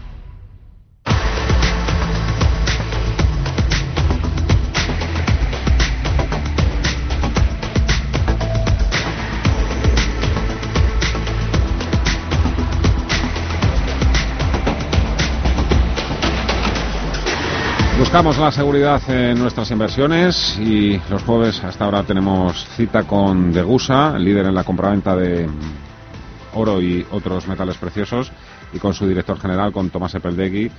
¿Qué tal, Tomás? Muy buenas tardes. Hola, ¿qué hay? Buenas tardes. ¿Se está moviendo con tantos bandazos como, como están haciendo otros activos, los bonos o, o la bolsa? Pues la verdad es que hoy parece que está bastante tranquilo. Yo creo que los inversores han desviado su atención hacia, bueno, pues eh, esos esperanzas de, resolución del, del, Brexit, que bueno, que habrá que ir viendo, porque unos días tenemos noticias malas, al día siguiente cambian. Eh, los resultados trimestrales también están apoyando el, el, apetito por el riesgo y bueno, pues, pues parece que, que hoy los, los inversores pues tienen, tienen ganas de, de, entrar en el, en el mercado. Y sin embargo, pues ya te digo, con el oro pues está ahí más o menos quietecito, lleva una temporada con un movimiento un poco lateral, yo creo que cierta medida está consolidando, no descarto que tenga algún recorte que bueno, supondrá, supondrá oportunidades de, de entrada, ya que bueno, pues, pues eh, eh, los principales analistas piensan en, en, en la positiva revalorización en el medio plazo del, del oro. Y es más, eh, pues recientemente desde Citibank eh, nos comentan que de cara a los próximos dos años no descartan que toque los, los 2.000 o desde Bank of America hablan de 2.300 ya. El mercado sigue descontando además más recortes de tipos de interés en Estados Unidos. Efectivamente, eso también está penalizando al, dólar, pero como te digo, la, la, atención de los, de los eh, inversores hoy pues eh, no está muy centrada con, con el oro y, y, pues te digo que está, está bastante, bastante tranquilo. En cuanto realmente empiecen a materializarse o realmente los inversores empiecen a ver claramente eh, que podamos ir en esa, en esa dirección y, y, asumirlo y perder un poco, bueno, pues este, este momento de optimismo que están teniendo, pues empezarán a hacer la digestión y probablemente empiecen a mirar nuevamente al metal. Pónganme un lingote para, para llevar. se escucha mucho. Pónganme un lingote para llevar. Se está escuchando mucho. Ya hablamos el otro día de cómo, bueno, pues, pues los incrementos de, de ventas eh, no solo pues eh, se están haciendo pues esos niveles del 20%, del 30% por la web que estamos teniendo, sino también están incrementando en torno a un 20% en los importes medios de por ticket por, por, por cliente o compra, ¿no? Hay, hay mucha demanda, hay mucho interés y, bueno, yo, yo lo que veo es que cada vez eh, más, sobre todo los inversores, lo que están viendo es que, bueno, Degusa como un actor principal en este mercado, pues eh, da la confianza y realmente, bueno, pues están viendo que, que una empresa de reconocido prestigio a nivel europeo y, puntera en, en, este, en este mercado, bueno, pues, pues les puede dar eh, la, la confianza de poder aproximarse a este mercado que antes pues eh, muchos inversores no, no tenían. ¿no? Está aumentando la demanda de oro me imagino que aumentará también la demanda de cajas de seguridad. Sí, las cajas también se están incrementando. Lo que pasa es que, bueno, pues las cajas se están incrementando no solo por las compras, sino porque, bueno, hay, hay una limitación de, de stock y, bueno, pues, pues los bancos cada vez eh, a las personas que quieren tener caja, pues se lo están poniendo algo más, más complicado, ¿no? Nosotros, eh, ciertamente, estamos teniendo un crecimiento de cajas importante y, bueno, yo confío en que podamos eh, seguir en esa dirección. Yo creo que es un, es un servicio interesante y no descarto que, que, se incremente la demanda, porque, Fernando, todos hablamos de los tipos de interés negativo y de que nos empieza a costar el dinero y para cada vez lo estamos viendo más cerca y más próximo. Yo creo que en el momento que ya nos cueste el dinero, pues yo pienso que muchos inversores, pues a lo mejor estarán dispuestos a asumir la pérdida de valor de su dinero, pero no el que tengan que incluso pagar por perder valor y tener el dinero en la cuenta. Habrá gente que opte por tenerlo guardado de otra manera para por lo menos intentar en cierta medida pues eh, aligerar ese coste o esa o esa penalización que van a tener por ser ahorradores y tener ahorros.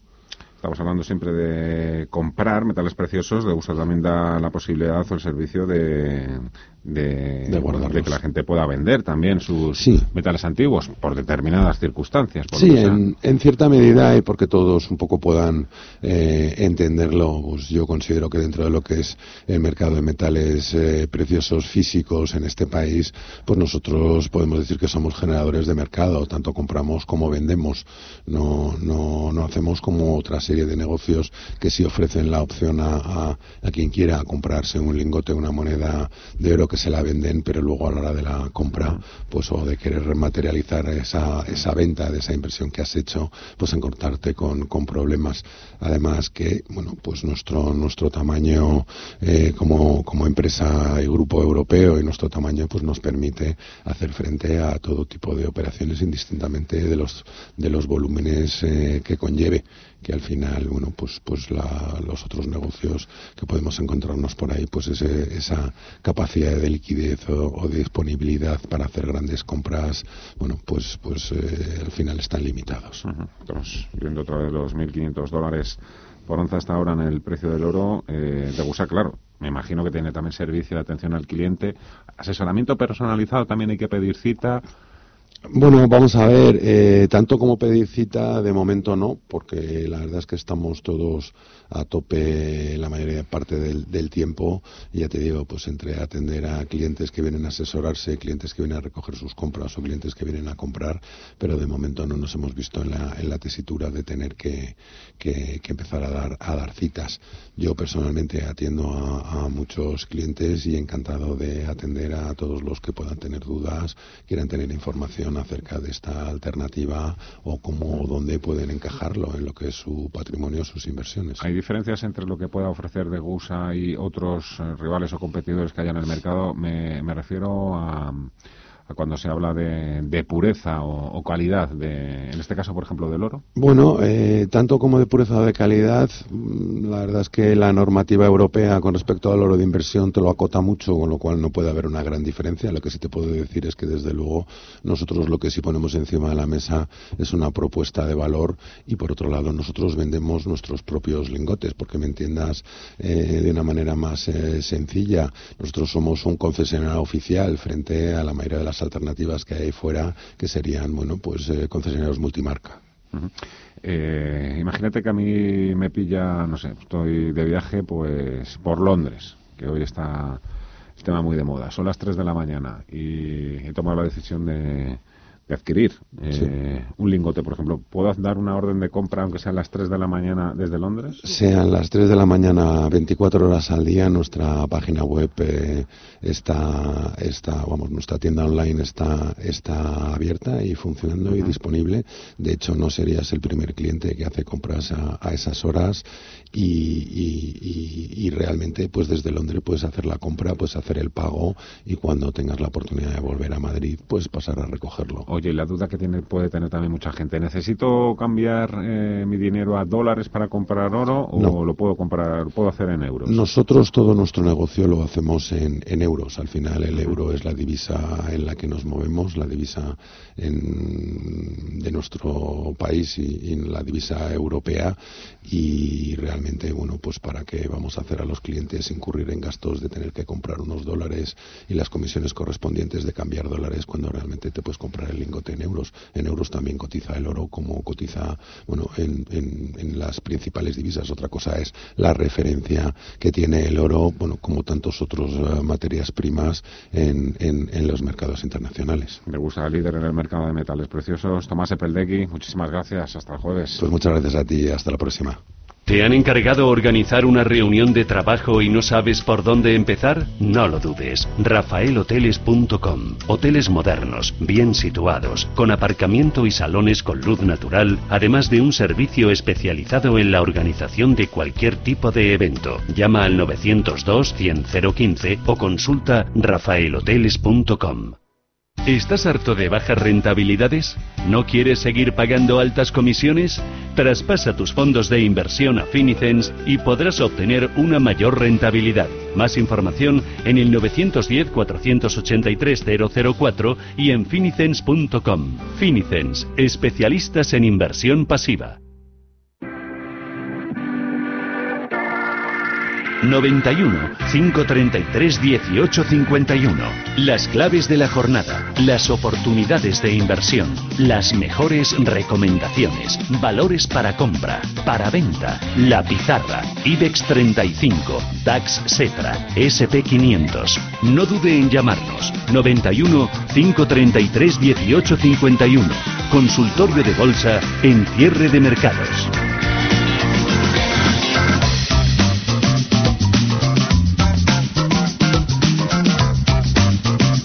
Consultorio de bolsa con Rafael Ojeda, analista independiente. Hola, Rafael. ¿Rafa o Rafael?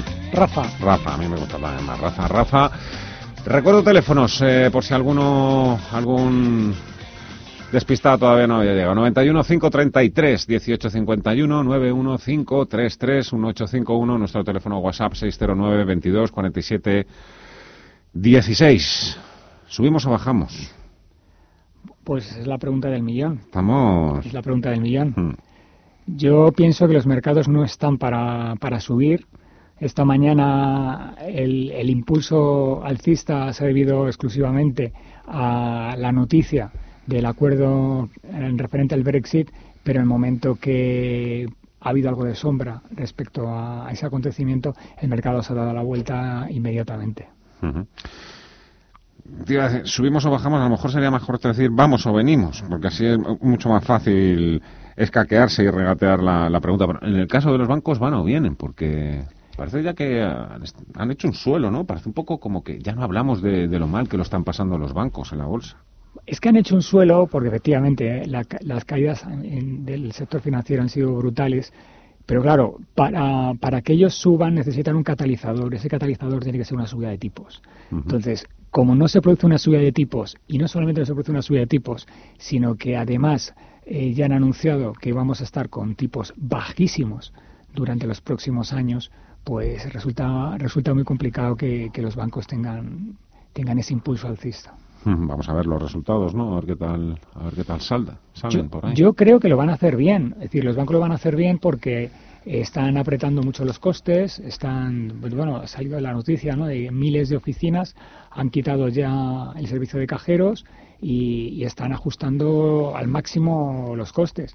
Pero mientras estén en la situación en la que están, bueno, pues ya lo comentamos hace, hace dos semanas, ¿no? Que eh, ya Bankia ha pensado, bueno, que ha pensado no, lo va a hacer, va a empezar a cobrar a las cuentas institucionales por tener el dinero en liquidez en, en sus cuentas. Es decir, dentro de poco los particulares también tendremos que pasar por el aro y, veremos a ver cómo, cómo nos lo tomamos. Hay traders que siempre mm, o que les gusta jugar la baza de los resultados. ¿eh?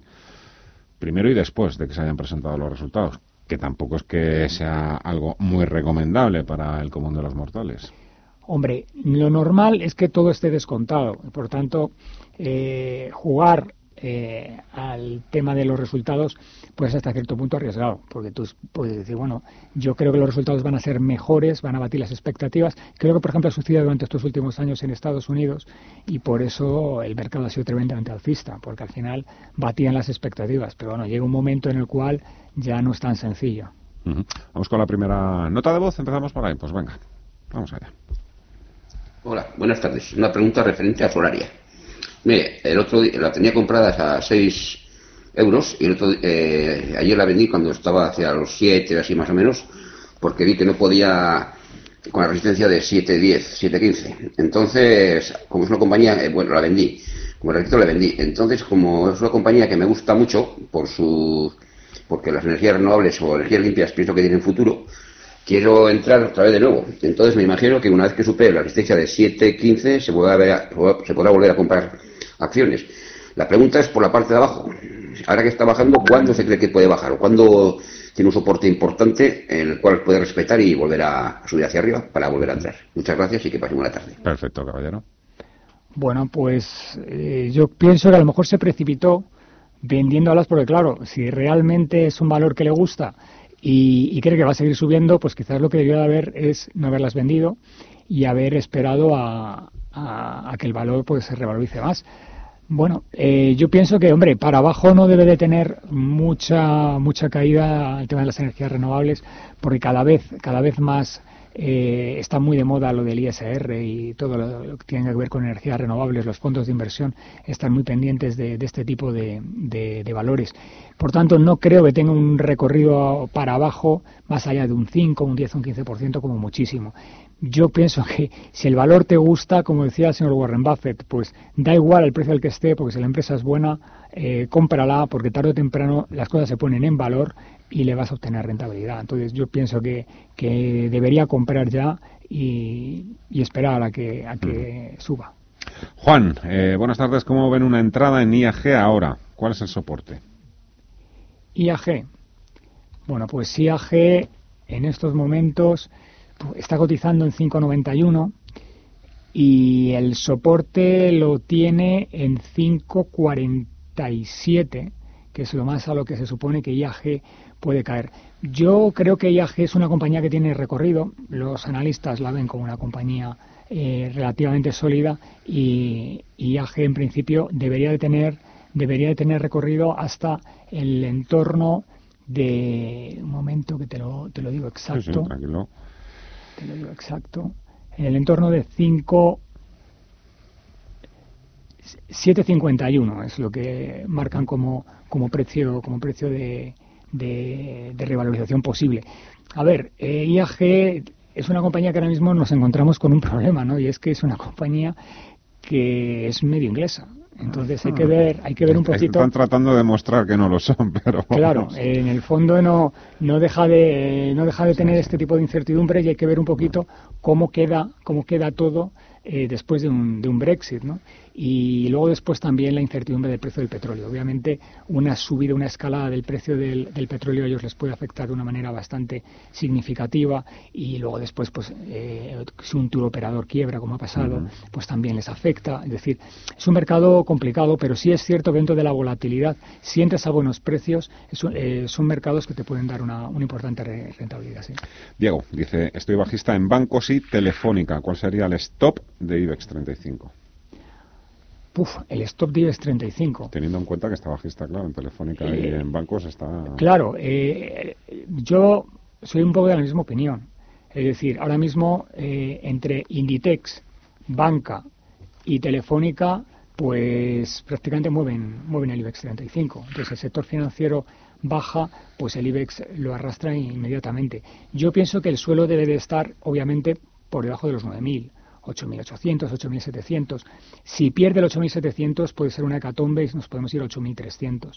Pero yo entiendo que a esos precios las manos fuertes entrarán y, y lo elevarán. Pues como ha pasado con el rally alcista. En cuanto, el- en cuanto nos hemos ido a 9.350, 9.400, nadie ha esperado y todo el mundo se ha puesto a vender.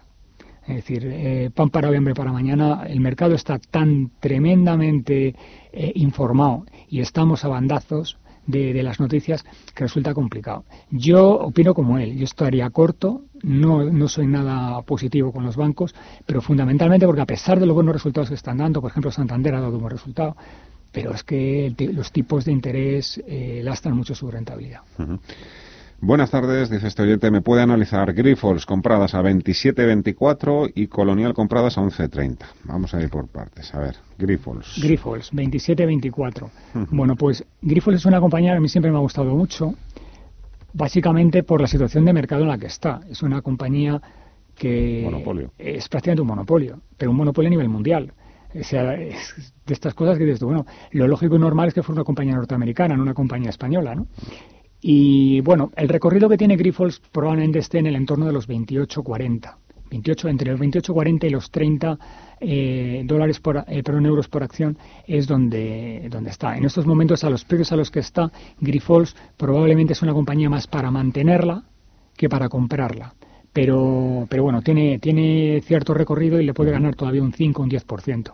La otra compañía era Colonial, decía este oyente, compradas a 11.30, pues ahí está muy cerquita de, de los precios de cierre de hoy, 11.50. Colonial está práctica, además está prácticamente en máximos anuales. Es decir, la compañía está en un punto en el cual eh, yo es el típico valor que yo mantendría en cartera, pero no compraría más valor, más, más acciones, no, no, no sobredimensionaría mi, mi cartera. Yo creo que en estos momentos hay compañías que, que ofrecen una mejor entrada que Colonial. Por ejemplo.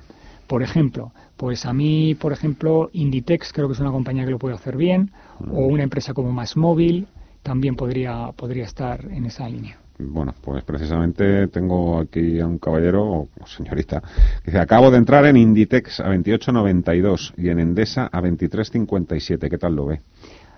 Inditex es una compañía que a mí siempre me ha gustado mucho, independiente del precio al que esté.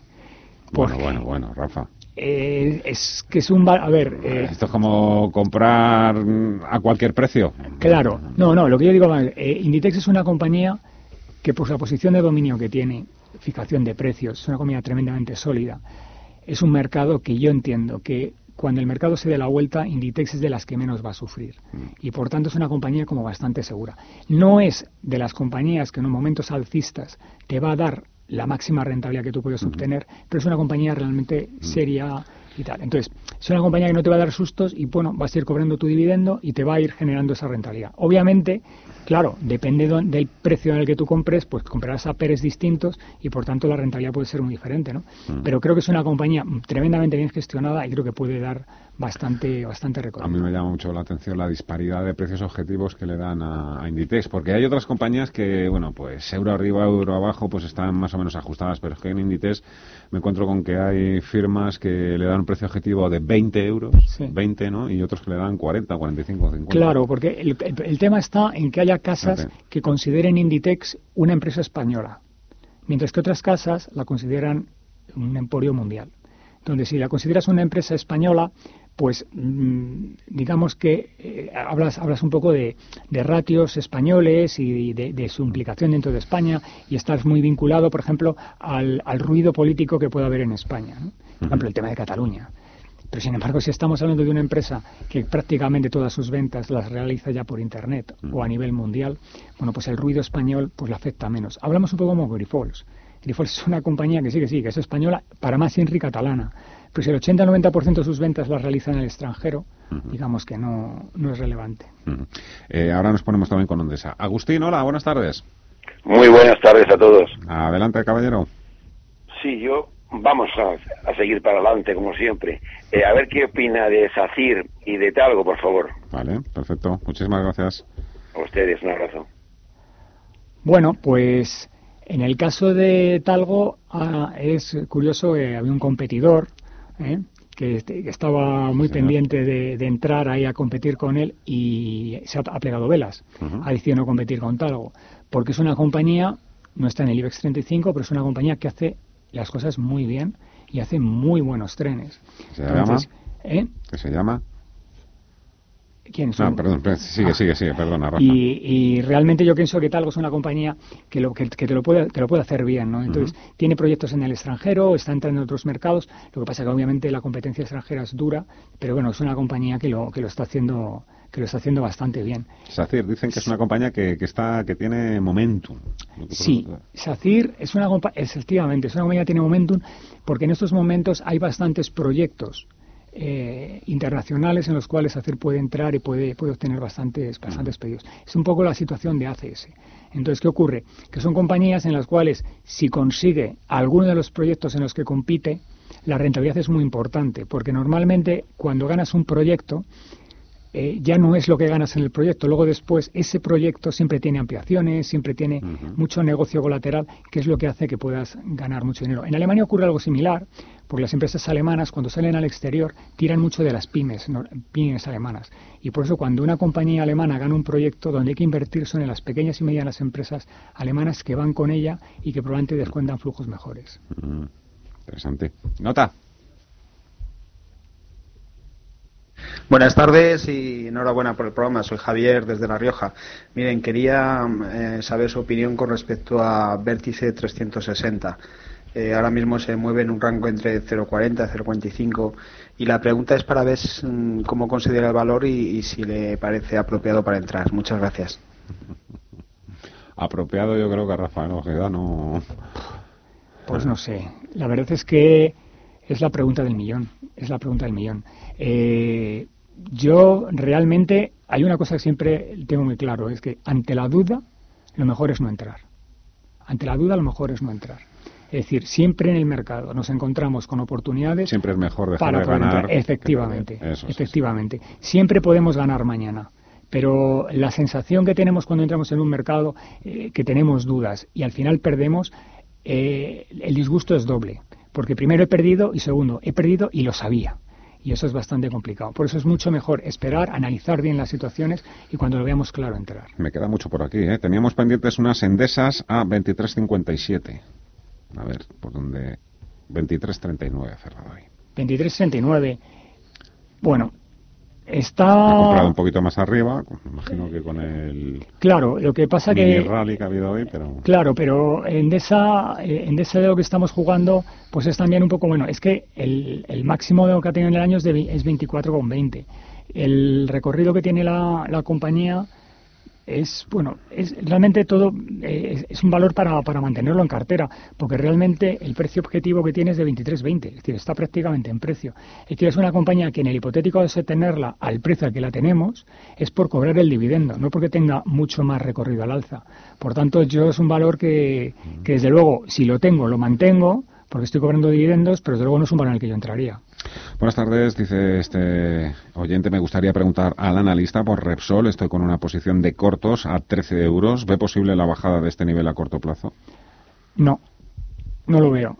Es decir, Repsol está muy bien gestionada, eh, está en un buen, buen momentum, tiene un plan estratégico a 3-5 años bastante interesante y creo que Repsol necesitaría catalizadores muy negativos para que Repsol cayera a 13, a 13 euros. No creo que sea una buena idea ponerse cortos con Repsol.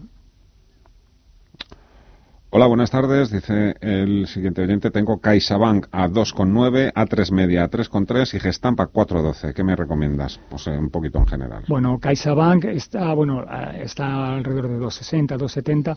Yo creo que es un valor para mantenerla, o sea, no habría ningún problema con, con este valor, porque lo que en el hipotético caso de, a ver, CaixaBank, el problema que tiene es que es un banco catalán aunque hayan mudado la sede social, pero vamos, no creo que, haya muchos problemas con él. Es la mayor gestora que hay en España, es un banco muy sólido, muy bien capitalizado y yo creo que no, no va a generar demasiado, demasiado problema de, que haya un descuelgue y, pierda mucho dinero. ¿Las otras compañías eran? A3 Media A33 y Gestamp a 412. Bueno, A3 Media está pendiente de un megamultón, de un megamultón a tres media y Mediaset. Veremos a ver por dónde salen los tiros. Por publicidad engañosa, bueno, publicidad engañosa no, perdón, por exceso de publicidad en, creo que en las franjas de, los telediarios. Vamos a ver las multas a cuánto ascienden y, el impacto que pueden tener en sus cuentas. Entonces, ahora mismo yo estaría fuera de esos valores eh, a expensas de lo que pueda de lo que pueda suceder. Dije está un poco la promesa y que se ha quedado ahí un poquito. Sí, sí. Es la, autocomplacencia de que creo que va a repuntar, pero no termina es de. Es una pedazo compañía que tiene que subir. Sí, pero... el problema está en que el ruido de fondo y el ambiente en el que nos encontramos impide, impide que, que, esta compañía desarrolle. Entonces, ¿qué es lo que ocurre? Si eres un inversor value que te da un poco igual y lo que inviertes es a cinco años, pues, tú sabes que tarde o temprano, tarde o temprano el mercado va a valorar tu empresa, pero en el corto y medio plazo la cosa puede ser complicada, sí. Tengo ENCES, dice otro oyente, compradas a dos y medio. No sé si es conveniente retirar posiciones o las mantengo. Muchas gracias. Pues mira, pues está eh, sacando, ¿no? enhorabuena, porque está en el entorno de los 3.50 y, y, lo cierto es que, bueno, hay que, hay, que, hay que felicitarle. Lo que, a ver, el tema de ENCE es que el precio objetivo es 4.30. Entonces, eh, yo creo que ENCE todavía tiene, tiene, tiene recorrido y desde luego, a ver, esto es como siempre, es decir, eh, nos conformamos con lo que hemos ganado. Si yo retiro ese dinero es porque voy a cometer una inversión en algo que me va a dar más rentabilidad que la que ENCE me puede ofrecer. Yo creo que ENCE en estos momentos todavía puede, puede darle recorrido y yo, yo desde luego las mantendría. Vamos a ver con otro WhatsApp que tengo por aquí. Tenía uno de Bankia, a ver si lo encuentro por ahora. Jesús eh, nos dice cómo ve el futuro de, banca, las de Bankia. Las tengo compradas a 307. ¿Ve probable una fusión? Fusión. Yo en estos momentos. Hombre, ganas hay muchísimas. Por eh, parte de la clase política, el Banco Central Europeo. Sí, el Banco, de Bankia, sí, el Banco Central Europeo quiere eh, que haya menos bancos que haya menos bancos que sean más fuertes, más capitalizados para poder competir con Estados Unidos, que realmente tiene muchos menos bancos que los que tenemos nosotros, de los grandes grandes. Pero en estos momentos veo complicado, veo complicado fusiones porque los pasivos que tienen los bancos pues todavía todavía lastran y además en estos momentos la rentabilidad que ofrece la banca es tan pequeña que pagar una prima ahora mismo por un banco, pues eh, se justificaría únicamente si voy a obtener unos réditos importantes, que no es el caso. Entonces, salvo que esté muy politizada la, compra, no lo veo tan, tan sencillo. Otra nota. Sí, buenas tardes. Soy José Luis de, de, Madrid. Quisiera preguntar al analista qué le parecen los movimientos, los últimos movimientos que ha hecho OHL. Muchas gracias. Pues OHL Vamos a ver, es una compañía que a mí no me gusta demasiado, porque es una compañía que tiene mucho ruido externo y mucho ruido interno. Creo que hace dos semanas ya lo comenté. Tiene, eh, tiene problemas legales y jurídicos de, implementación de contratos en, determinados, determinados mercados y, resulta complicado. Es una compañía tremendamente endeudada, está, está eh, liquidando, liquidando activos y entonces, ¿qué es lo que sucede? Que al calor de las noticias es una compañía que sube mucho o baja mucho. Entonces, eh, prácticamente es una compañía casi para, para hacer day trading o, para, para, hacer posiciones muy, muy a corto plazo. No es un valor en el que yo entraría a no ser que la coja un precio realmente barato y, me quede a esperar el rally. Pero digamos que mm. no es una compañía diseñada para, para hacer scalping. Tengo todavía tiempo para alguna llamada más, pero antes tengo que hacer una pausa breve pues tenemos que acompañar hasta el final. Y esto yo creo que es la gran diferencia, utilizar el banco para el día a día, para lo que son las necesidades circulantes y la inversión, pues hacerlo también con actores como October. Descubre lo que October puede hacer por tu empresa en october.eu. Si inviertes en bolsa, noticiasdebolsa.es será tu web. En ella encontrarás toda la información bursátil gratis con interesantes artículos de opinión, noticias y análisis técnicos de las empresas cotizadas, cuentas trimestrales y avisos de la CNMV. Todo ello sin registros y actualizado diariamente. Noticiasdebolsa.es, tu web de información bursátil. El gestor de fondos de inversión Miguel Ángel Temprano presenta en el Hotel Colón el miércoles 23 de octubre a las 7 de la tarde el lanzamiento del nuevo fondo de retorno absoluto de Orfeo Capital. Ven a escuchar de primera mano su visión y su estrategia de inversión en este momento tan convulso. Entra en orfeocapital.com y regístrate. ¿Qué es lo que más te gusta del mar? Las puestas de sol, la brisa, el aire puro, el sonido de las olas, la libertad. ¿Y a ti? La gastronomía, los espectáculos, los jacuzzis, las excursiones. Descubre en un crucero fantástico todo lo que el mar te puede ofrecer. Hasta un 70% de ahorro, hasta un 10% en una tarjeta regalo del corte inglés. Que los niños viajen gratis o con grandes descuentos. Además, si el precio baja, te lo igualamos. Reserva ya por solo 60 euros. Crucero fantástico de viajes el corte inglés. El viaje empieza a bordo. Carlin, líderes en papelería por precio y por servicio, siempre cerca de ti, con más de 500 puntos de venta a tu disposición. Visita nuestra nueva web carlin.es y compra directamente.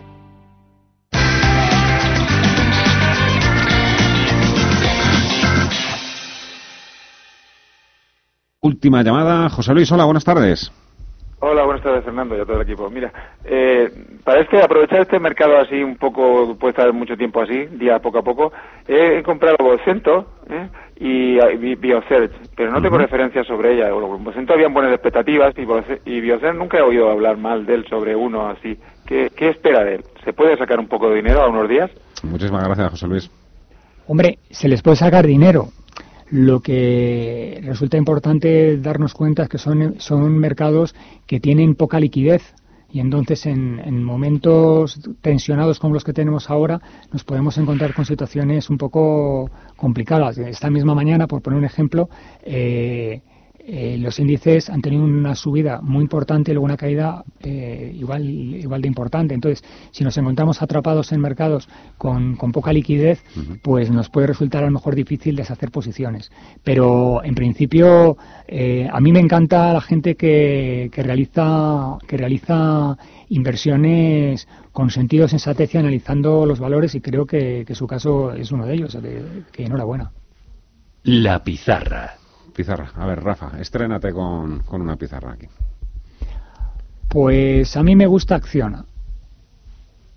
Acciona es una compañía muy bien gestionada, con un modelo de negocio bastante claro y, y además eh, en el contexto en el que nos encontramos de energías verdes, energías renovables, bueno, pues es una compañía que puede, que puede estar bastante bien considerada. También tenemos que darnos cuenta que bueno, de hecho vengo de bastantes desayunos y bastantes eventos, que todos los fondos están cada vez valorando, catalogando más y primando las compañías que tienen ISG. que tienen ISG. Y esta compañía lo tiene y está, y está exacto. Entonces, eh, son compañías que en estos momentos van a estar en el ojo del huracán, van a estar en el radar y probablemente muchos fondos internacionales que ya controlan la bolsa española puedan entrar en este valor. Yo creo que Acciona puede ser un valor bastante interesante. Ha sido un placer. Rafael Ojeda, analista independiente. Muchísimas gracias. Espero que nos volvamos a, ver pronto. A vosotros, como siempre.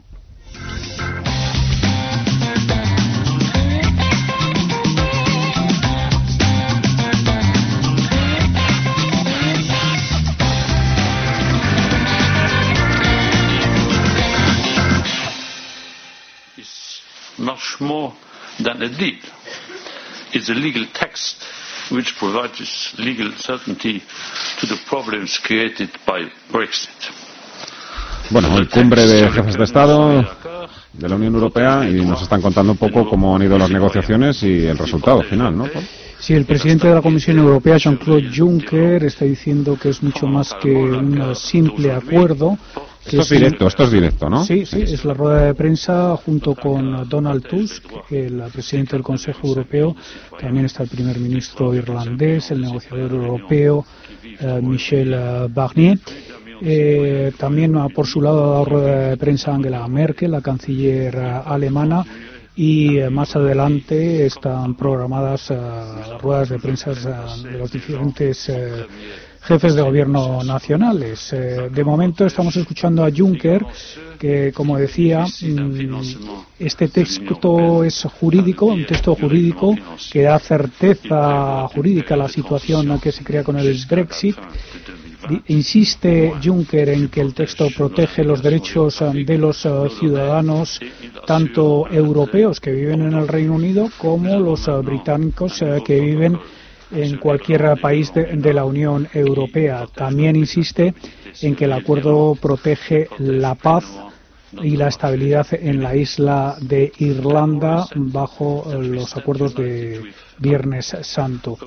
En este sentido también ha hablado el primer ministro irlandés, Leo Varadkar, que ha dicho que seguro que pase lo que pase, mantendremos buenas relaciones con Reino Unido el uh, backstop uh, ha sido sustituido por una nueva solución que reconoce el carácter único de Irlanda. Uh, recordemos esa salvaguarda irlandesa a la cual se había opuesto eh, Irlanda frontalmente. Ahora uh, dice que Irlanda del Norte puede seguir en la unión aduanera con Reino Unido y que se puede beneficiar de los acuerdos comerciales de eh, Reino Unido. Perfecto. Eh, mañana la agenda, Paul.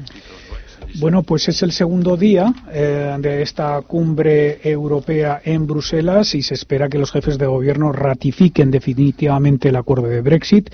Mañana, además, está previsto que entren en vigor los aranceles de la administración Trump de 7.500 millones de dólares anuales sobre productos de la Unión Europea hablamos de quesos, vinos, aceite de oliva o whisky escocés. Eh, eh, también este viernes intervienen varios miembros de la Fed, Esther George de Kansas City, Robert Kaplan de Dallas, Neil Kashkar de Minneapolis. En cuanto a datos, China publica el PIB del tercer trimestre, además de la producción industrial y las ventas minoristas de septiembre. Y en la eurozona se conoce la cuenta corriente de agosto y en Alemania los precios al por mayor de septiembre.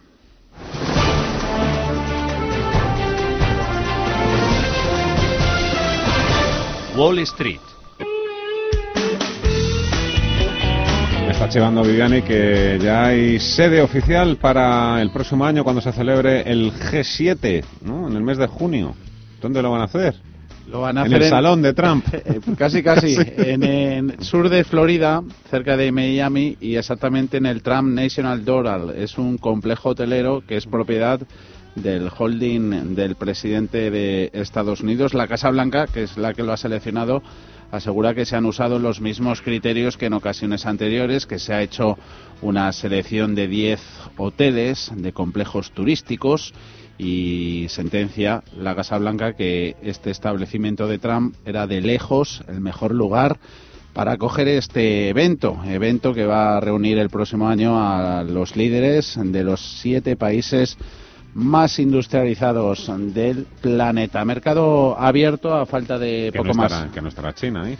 No estará en China, pero sí estará a lo mejor España invitada. Le suelen invitar a este tipo de eventos. Hay que ser desarrollado y democrático. Eso es. lo que pasa. Aunque sea una gran potencia, China se suele quedar Dame tiempo real, fuera de estos márgenes. Nos vamos, cerramos cierre de mercados. con unas bolsas americanas que aguantan en positivo SP500 con ganancias del 0,28%, Nasdaq 100 el tecnológico remonta un 0,20, lo hace el Dow Jones de Industriales un inapreciable 0,06%.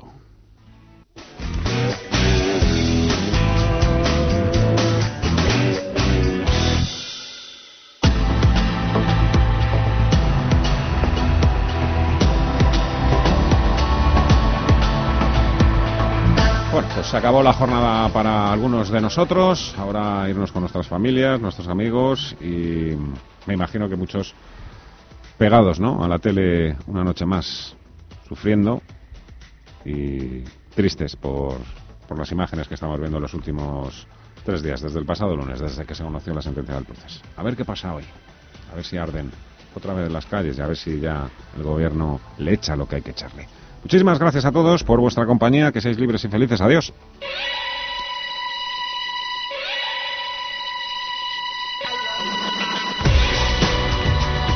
Los mejores expertos. La más completa información financiera. Los datos de la jornada. Cierre de mercados. El espacio de bolsa y mucho más con Fernando La Tienda. Conoce las diferentes formas de vida de la economía. Yo, yo tengo un chico que estudia, dice, economía. Economía no hace falta estudiar. ¿Cómo que no? Nada hace falta. El hombre que gane cinco duros, que se gaste uno. Ya está la economía. Pero si el hombre que gana cinco duros, si se gasta seis, ya se ha jodido la economía. Después que dice, yo tengo un chico que estudia, que no hace falta economía, aquí no hace falta ser economista. La economía tiene que venir por uno mismo. Ganar cinco y gastar uno. Y entonces está la economía. Esa es la economía verdadera. Radio Intereconomía. Te mostramos la economía en estado puro.